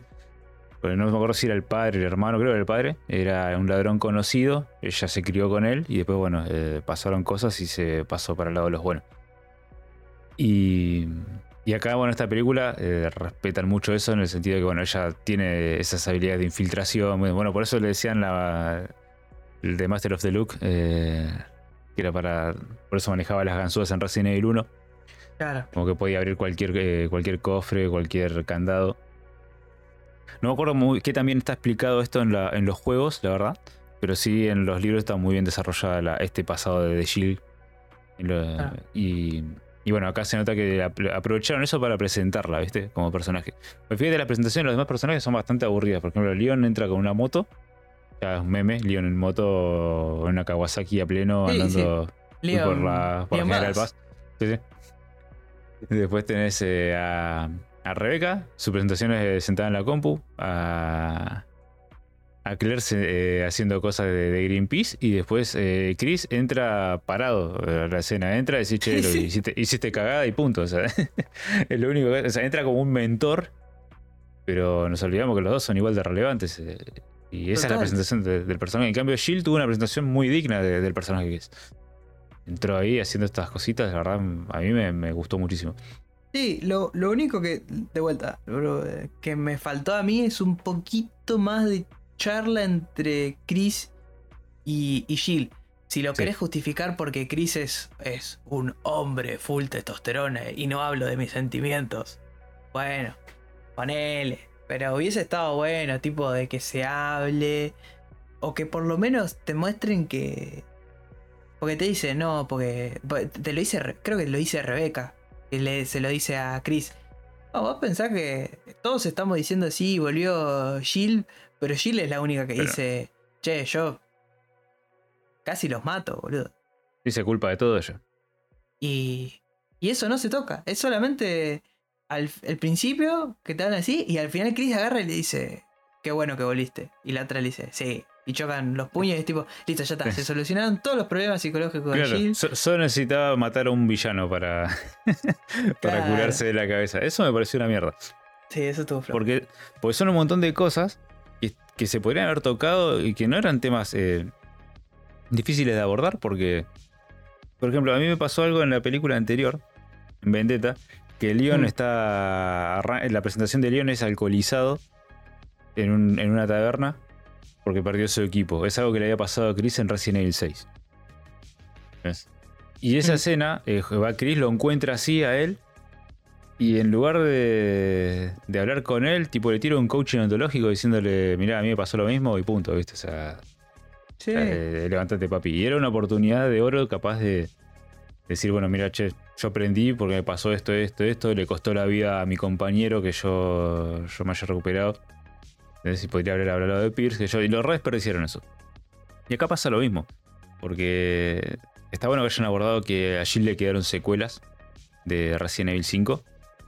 O sea, ella pasó por. La torturaron tanto que hasta se convirtió en Super Saiyajin. O sea, Mm. ese nivel de. la- la- a ella le cambia el color del pelo por, por la cantidad de experimentos que le hacen, ¿no?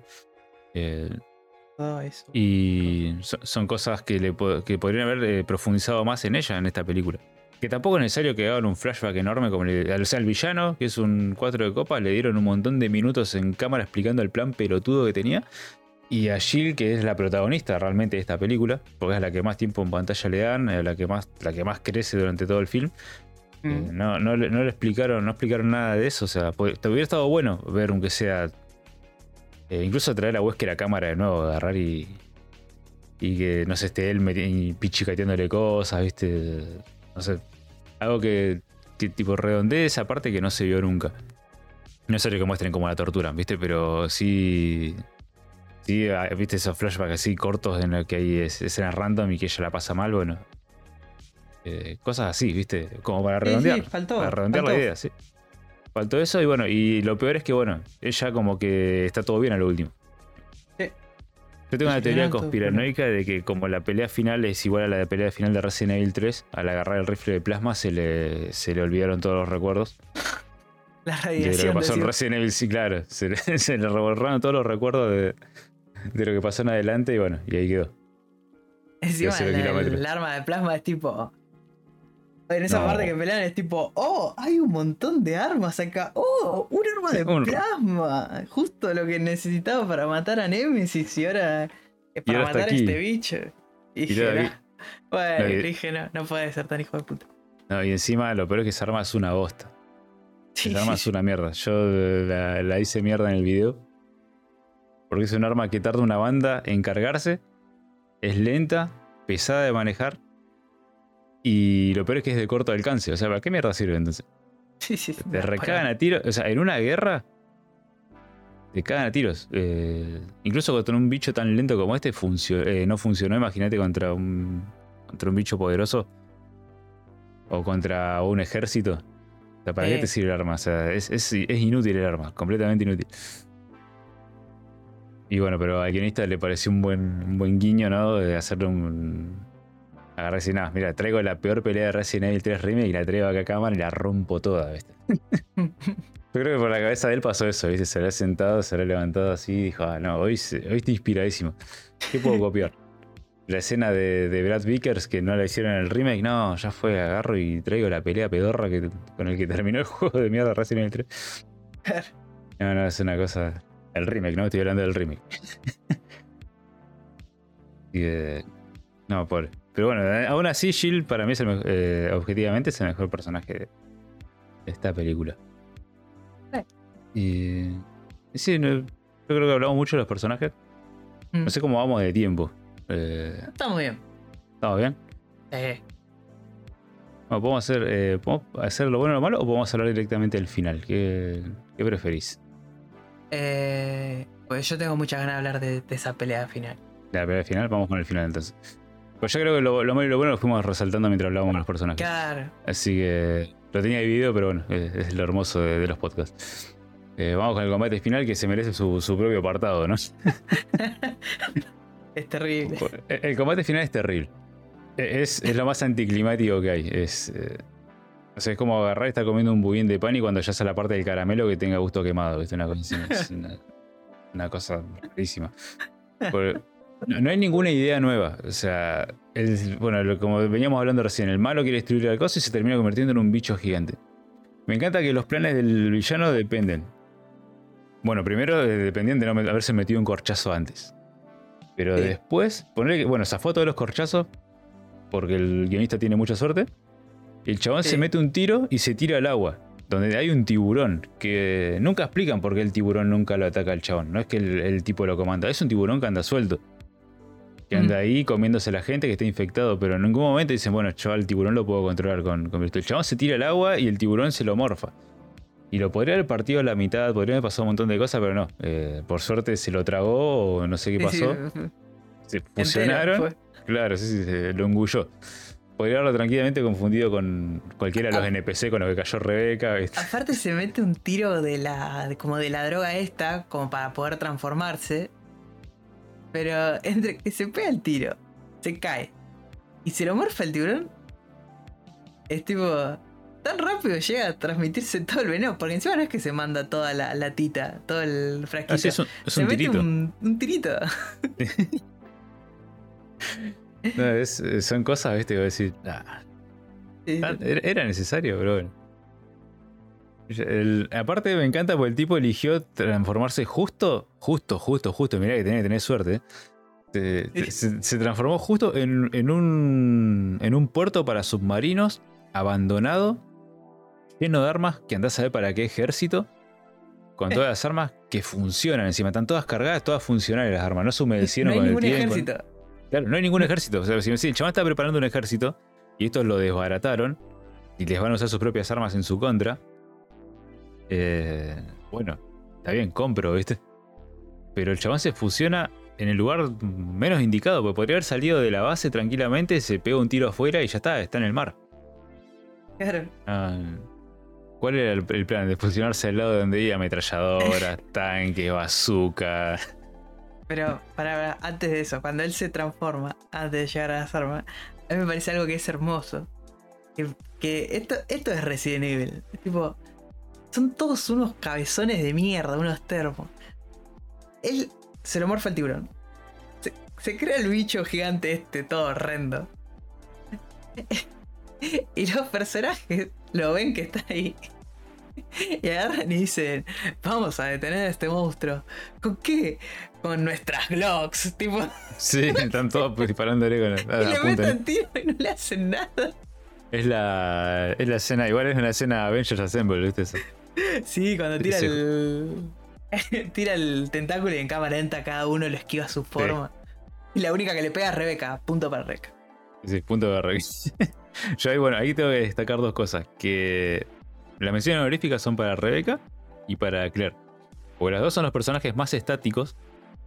Y aún así demostraron tener unos reflejos y una condición física de la puta madre. O sea, para mí Rebeca no se hace clase de, de zumba ahí por, por Zoom, viste, está con la, con la notebook, no sé. Se Eh. mira los videos del Turbo Guerrero en la compu y, y entrena, ¡Qué hijo de puta! entrena en el laboratorio. Sí, esquivó, pero zarpado eso, ¿viste? Y, y bueno, y, y la, pero la pirueta de Claire, Oh, la pirueta de Claire es como. La mi vida me preparé para esto. Claro, eh, es Aparte- un momento. Aparte, bueno, ahí tenés otro punto más porque Leon es el MVP. El chabón agarra, pa- para, por lo menos es uno de los MVP, agarra y le dice a, a Claire que, que la ve que no está haciendo nada, porque está ha- no haciendo nada, y le dice, bueno agarras a la chabona compu". esta que está siempre en la compu. Y vos tenés el código, vayan a desactivar las cosas, tipo, lleva la piba a la compu, a la compu, Claro. no, la- no la dejes tirando tiros, si molestás. Claro. El chabón entendió todo, dijo, no, toma. Sí, sí. Yo me reí, con esa parte me reí mucho. De hecho, le pongo en los subtítulos, ¿viste? Yo le cambio todos los subtítulos que dicen, se lo cambio, lo pongo por ar- argentinismo. Sí. Le pongo mucha ayuda que poco estorba, le pongo cuando, le, cuando le habla a Claire. Sí, sí, sí, sí. Escena y agarré y dijo, bueno, me voy. Claro, la mandó, la mandó a lavar los platos, pobre Claire. Tomate la. Digo, Claire, llévala, llévala, anda, anda. Anda, acompañala, acompañala que está sola. Y lo peor es que Claire eh, agarra y resuelve el problema. Supuestamente lo como que entra, que lo único que hizo para resolver el problema es meter el código. Entonces, o sea, no es que ella Sí. tuvo que investigar y nada. Metió No. el código que le dieron. Y bueno, voy a, invert- eh, voy a cancelar la cosa. Y Rebeca le dice, no, pará, Ahí vos no hagas nada. Porque el, quien dice que vos no hagas un carajo. Y yo tengo la idea, vamos a volver, vamos a usar los drones en su contra.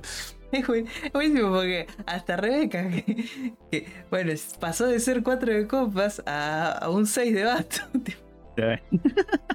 Agarra y le dice, no, pará, pelotuda, ¿qué mierda haces? ¿No es que podemos usar esto? Claro, no, no se Tipo, te todo, el idea, mundo mami. la, todo el mundo la pobre Claire. La verdad que la, la pasó re mal en esta peli.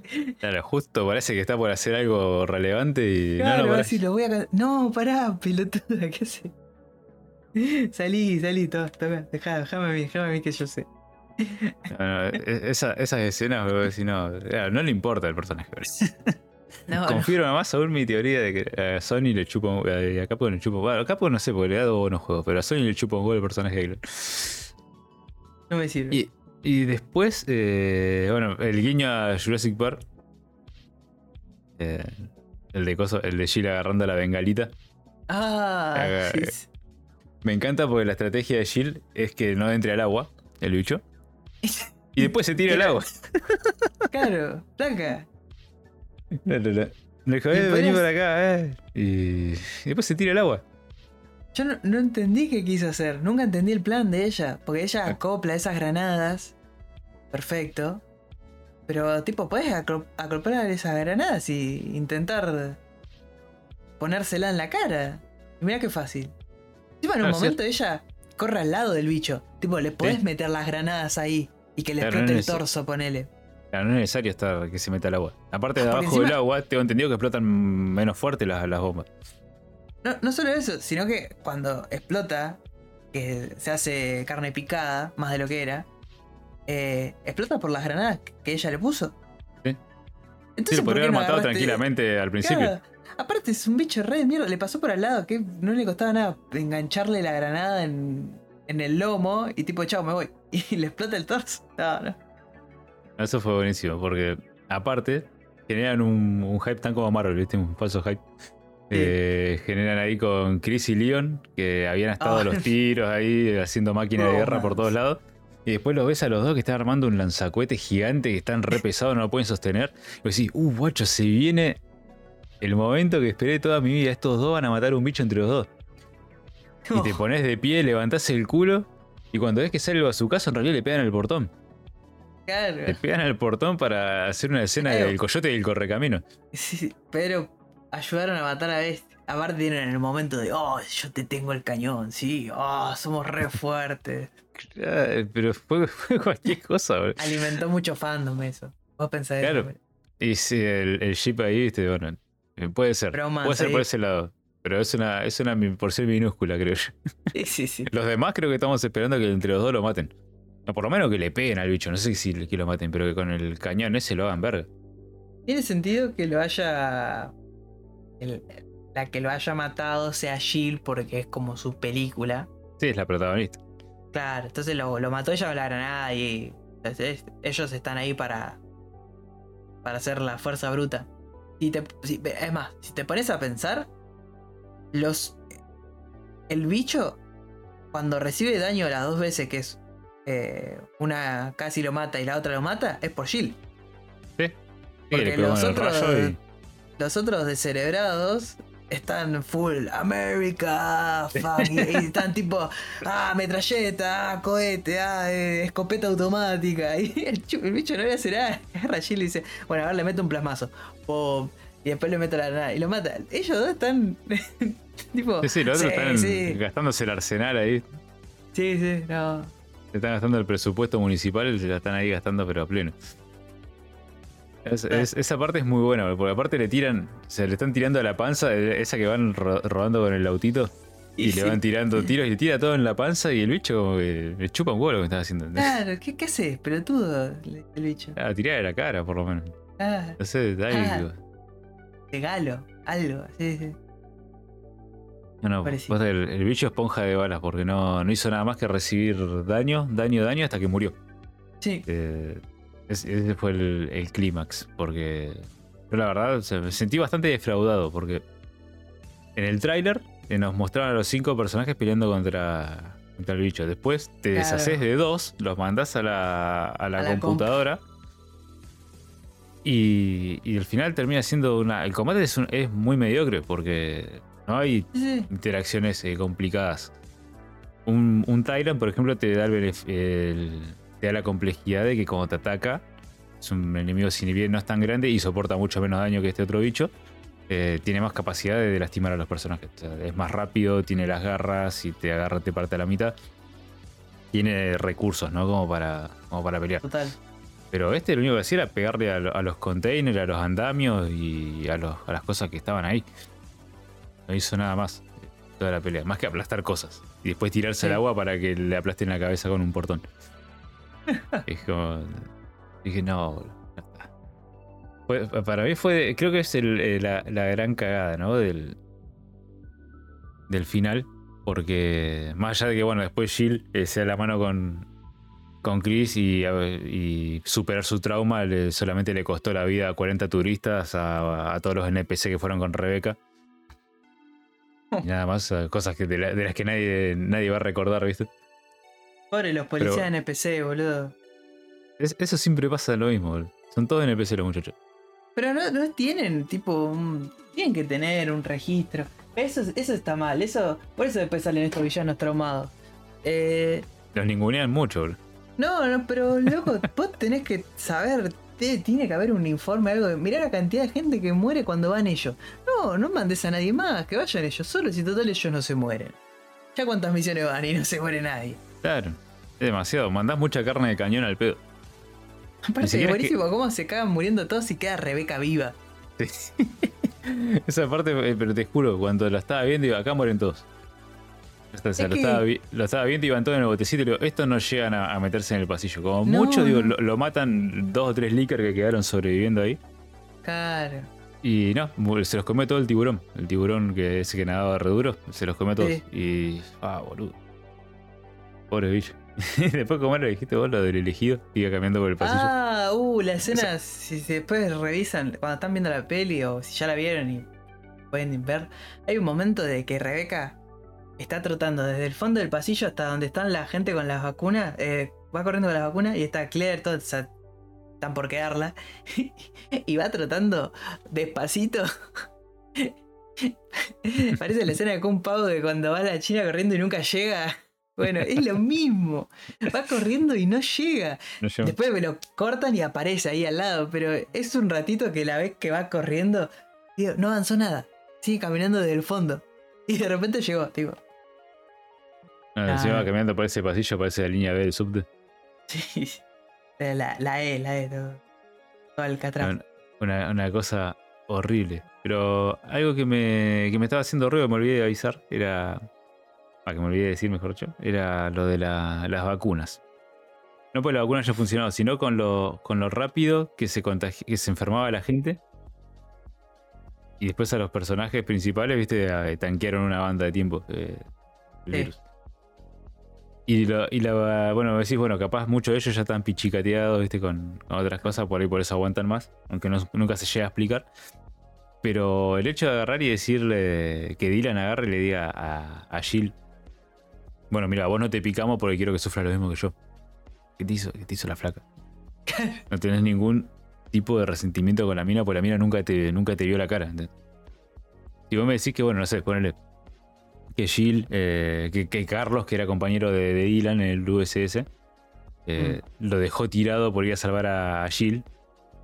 No, Eh, Pero- decir, bueno, por culpa de ni- conchudas se me murieron todos los compañeros. claro. Pero ni Ni eso. Con- ¿Sabes qué?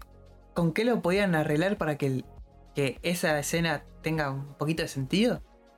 Pareceme si Eh, pensás lo mismo que yo, pues yo estoy por decir algo también. es eh, esas 80 pantallas que tenés. Meteme un. Poné una imagen de Jill eh, rubia. Y que Claro. el flaco no sabía que Jill estaba metida con Umbrella por el aparatito ese. Y que diga, "Ah, va, vos, vos eras ex Umbrella igual que yo, así que bueno, ahora vas a sufrir, ¿me entendés? Claro, vos, vos estabas con los Stars, ponele, que, que trabajaron con Umbrella, que yo una cosa así. Eh, que sea un, un mal rollito del solo. No, pero poner que el chabón está enterado que Umbrella son los malos, ¿no? Cosa que acá en la película dudo, pero eh, ponele que sí. Eh, ponele que. O sea, es totalmente sacado del culo como todo acá de la peli. Pero es justo, ah, mira. Tengo unos videos acá que te parecen sospechosamente al gameplay de, Resident Evil 5. Este Yo está acá pegando te una piedra. Y, y estoy viendo que estás con los malos, ¿me entendés? Una cosa Claro que está, ah, claro que estaba con Wesker. ahí. Claro, y vos decís, bueno. Y pon- le tenés bronca de ahí, como que y vos le decís, ah, ahora te haces la buena, pero yo te vi que estabas con Wesker. Y que Claro, la piba le diga, no, eh. pero estaba. Esa es una opción. Yo sé cómo lo hubiera justificado, hubiera hecho que la piquen igual. Sí, Y como ya está pichicateada y por eso se ve de 16 años, eh, Sí. eh, ya desarrolló una inmunidad claro. a este tipo de virus. Sí. Eh. Que habían pichicateado y que de golpe ella no, che, no, a vos no te pasa nada. claro, y podría incluso haber explicado un montón de cosas. ¿Entendés? Y bueno, Re, re. o sea, claro, como bueno, sos inmune, pero igual vas a sufrir porque tus compañeros los vas a tener que matar, ¿viste? Claro. ¿Entendés? Como que se sorprenda ponerle, oh, nunca había visto a alguien que resista así el virus que yo. Claro, o que se enoje, que le diga, che, ah, vos, hija de puta, vos, vos aguantás, bueno, ahora vas a sufrir lo mismo que sufrí yo. Listo, Claro. ya está. Sí, sí, era más fácil así, ¿no? Eh, vos- a vos no te pico porque quiero que vos veas lo que yo vi. ¿Qué te hizo la flaca? ¿No la conoces? Capaz que está viendo el principio de la peli y dijo, ah, Claro. Ah, claro, como vos te ves joven, te tengo envidia. No sé. te- Sí, capaz si lo justificaban con eso tenés? me parecía más pesado. 35, la concha de tu hermano. Eh, ¿Te digo cuánto tiene que Jill en, ese, en esa película? A ver. 41. A ver. 40 y... ¿Qué hijo de puta estos japoneses, boludo? Manga de Claire pajines. tiene 35, Leon tiene 38, creo. 38, 39. Porque Claire tenía 19 en Resident Evil 2 y eso pasó en el 98. Bueno, pero Y, y bueno, y Jill tenía creo 23, si no me equivoco. Ellos 23 se ven de, de su edad. No, no, no tiene sentido lo de Jill. Hasta creo que en el Resident Evil 5 parece más grande que ahora. Sí. No, no, no tiene sentido. Sí, pero manga de pajines. bueno, la verdad que, que en sí, bueno, la, la película hasta ahí yo la recomiendo porque es muy entretenida. Porque le, le querés a- agregar algo a, a lo que hemos Eh, hablado. A ver. Como para ir redondeando la, la idea. Sí, si estás en tu casa y decís quiero ver una peli, no vas a ver esto. Yo creo que es para verlo con alguien que también le gusta Resident Evil y tenés Sí. ganas de cagarte de risa. Y dije, a ver, vamos, vamos a ver clavo. la- vamos a ver esta peli, a ver qué onda. Y te cagas de risa, es para verla, prestarle atención hasta ahí nomás, porque ya sabes que el malo está dando su monólogo de malo, se está presentando, nos presentan al malo, ahora va, tipo, no te interesa nada. Eh, y encima no te tiran nada que vos digas. El único momento que, tipo, le presté atención a la peli es cuando Chris empieza a hablar de, de Pierce. Nada más. El resto fue como, ah, mira, ah, ah, Sí, Fue uno de los mejores momentos de la peli. Pero la- Dura dos segundos. la- porque es la yo el de- conexión con el juego. Es decir, ah, mira, se conectó con el juego. Claro, yo lo que más me gustó de la peli, en general, bueno, aparte de ese momento en el que hablaron entre ellos, eh, creo que fue el encuentro Jill-Leon Eh, en el, en el pasillo, sí, sí. este, en, en las alcantarillas donde se tienen que limpiar todos esos bichos. Creo que ese tal vez es el mejor momento de la peli junto con, con el que acabas de decir vos. Sí, sí, sí. Eh, porque tiene muy buenos momentos la peli cuando quiere. Cuando Y quiere, vuelvo, y sí, vuelvo a enfatizar, el cuando quiere. Y yo lo diste en el clavo con eso que dijiste recién, que esto es una peli para verla con otra persona que le gusta Resident Evil. Ahí es el doble de disfrutable. Total. Porque están los dos ahí y, y miran, se divierten, entienden la- las referencias. Lo bueno es que si no entendés las referencias, eh, no, no pasa nada. En ese sentido. No es que tenés que haber jugado los juegos como para decir, "Chu, no me perdí algo. O sea, las referencias están ahí. Que más que nada son armas y, y momentos calcados de otros de otros juegos o de otros otros productos.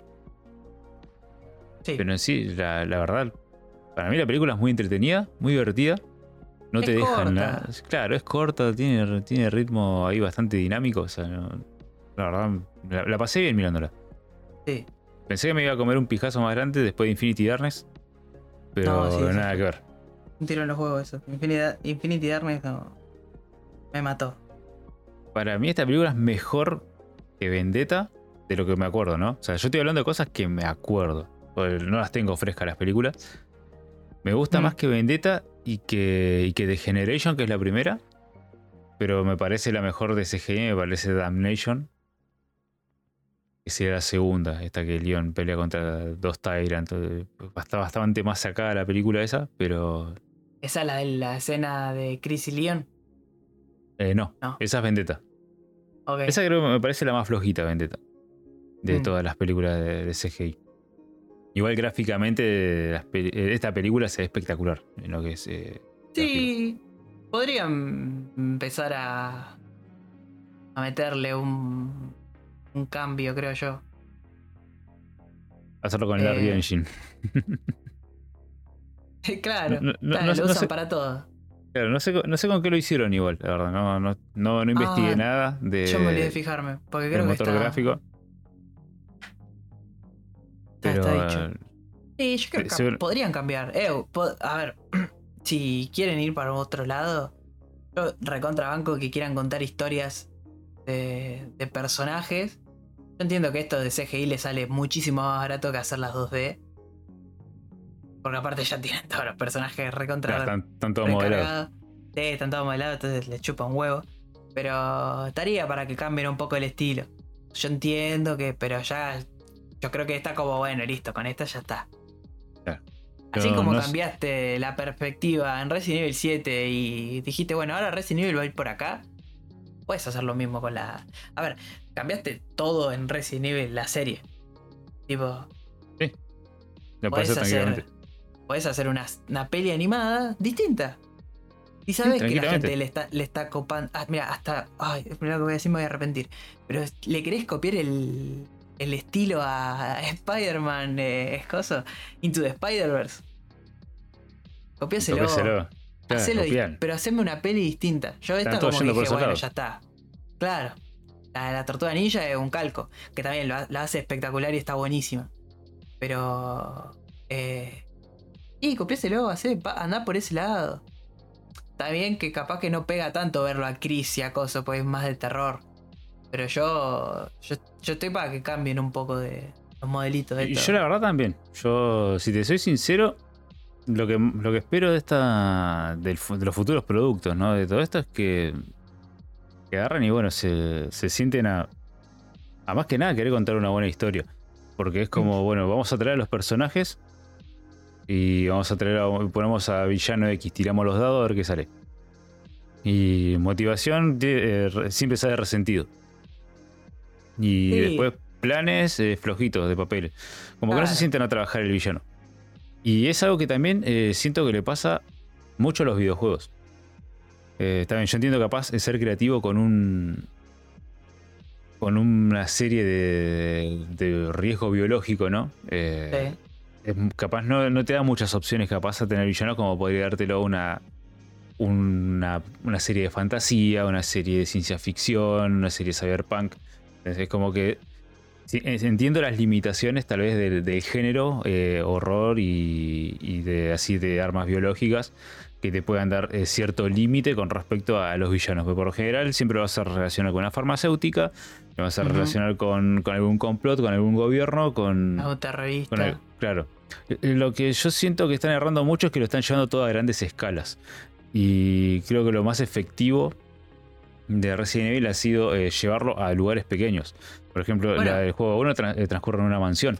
Total. ¿Entendés? Transcurre en una mansión. El juego 2 transcurre en un pueblo, que es Raccoon City. Es una ciudad, pero es una ciudad chica. Eh, Code Verónica transcurre en una isla apartada de todo, el, de todo el mundo. Resident Evil 4 es lo mismo, en un pueblo lejano de España, en la Loma del Orto. Ya, por ejemplo, Resident Evil 5 ya empieza a recorrer casi toda África. Después, eh, Resident Evil 6 es un evento global en el que van de un Sí. país a otro. Eh, Entonces es mucho quilombo. Y el hecho de tener eh, un, un escenario tan grande, tan global, eh, te lleva a que el caos sea gigante y que se pierda la tensión. O sea, vas a lograr tensión por el lado de que tus personajes están a punto capaz de ser atropellados o aplastados o algo, pero ellos lo van a esquivar porque son, están súper rotos. Sí, Entonces lleva- llevar el, el- el quilombo a un lugar chico, como por ejemplo hizo recién el, el Revelation 2, que llevó la, la escena a, a una isla donde jugaban al juego de miedo. O como Mm. hizo recién el 7, que estaban en una casa, En en, una un- casa, en sí. un lugar alejado. Fíjate cómo funcionan todos esos escenarios. Pero- Lugares com- compactos en los que la trama sea reducida y la cantidad de personajes también lo mismo. Es que ahí lo que yo te digo que es lo que me la bajó mucho de la peli. Es que yo, cuando vos ves, es Resident Evil Dead Island. Están en Alcatraz, en una isla, en una, en una prisión que tiene 80 cosas para contar. Es súper icónica todo. No aprovechaste nada.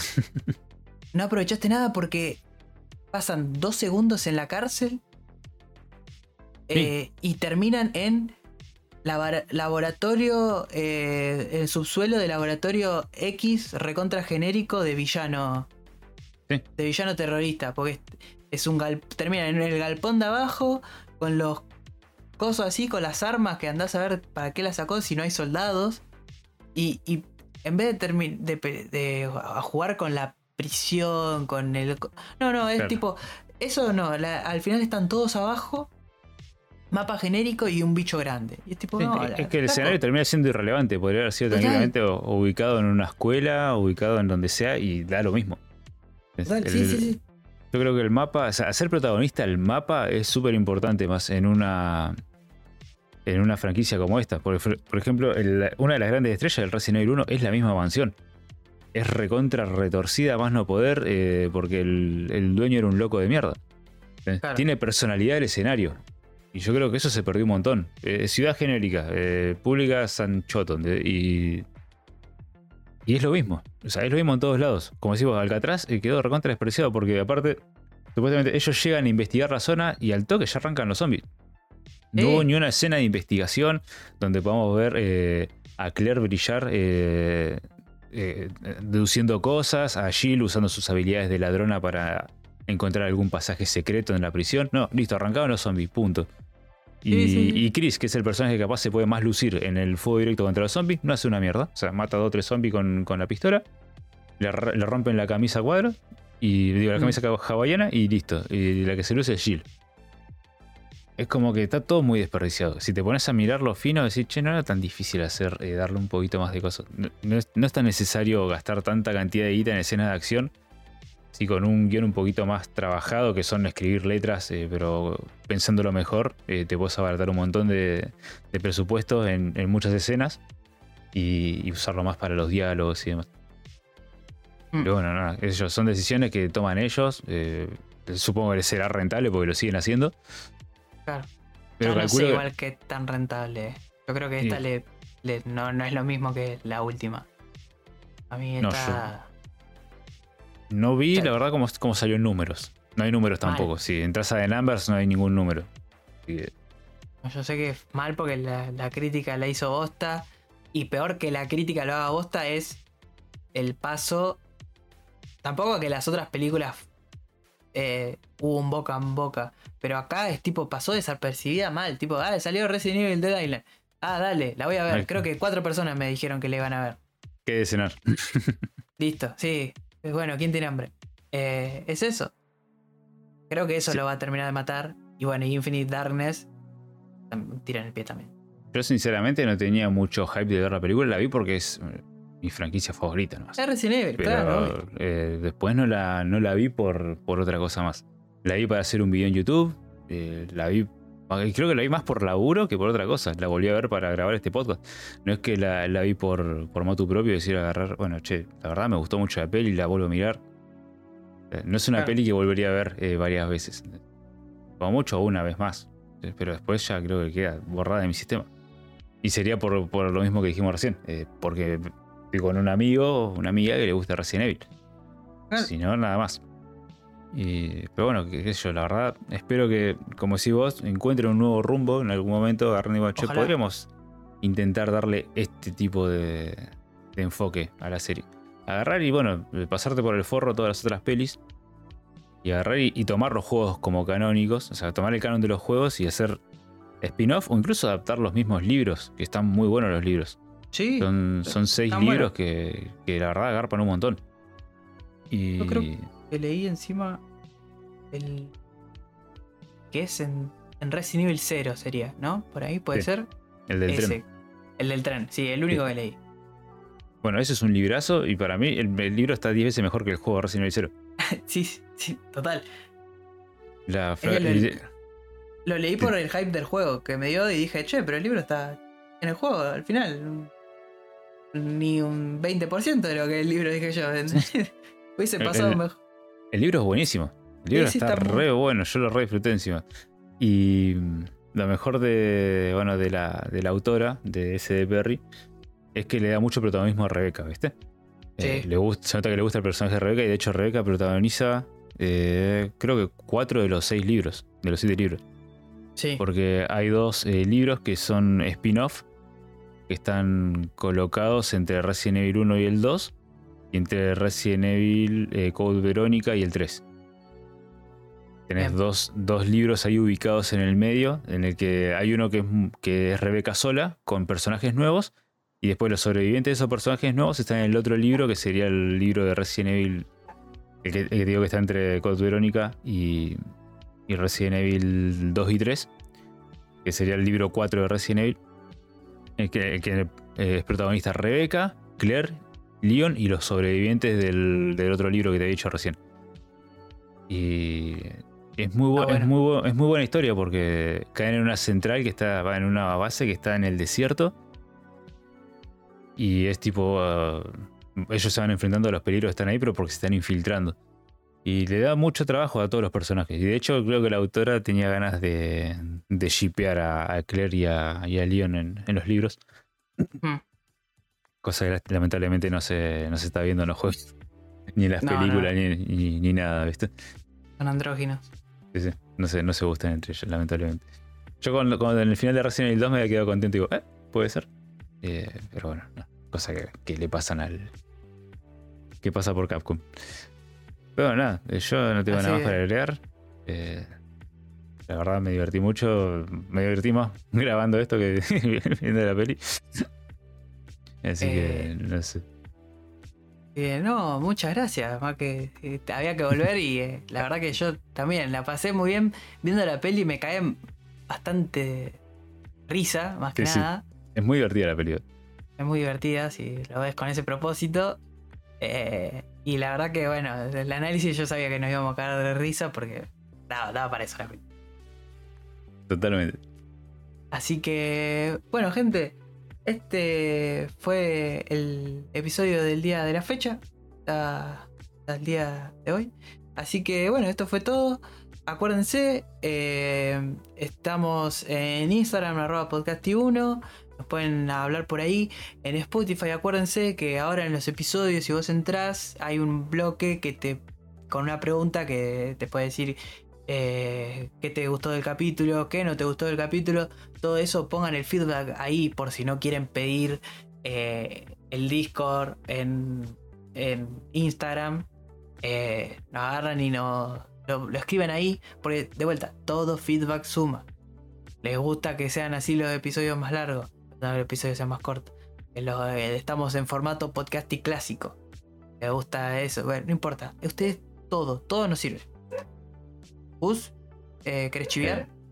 Quiero meter algún, alguna publicidad conspiranoica. bueno, yo, si me buscan en YouTube, hago contenido de Resident Evil. Eh, mi nombre es Tavent, T-A-B corta E-N-D.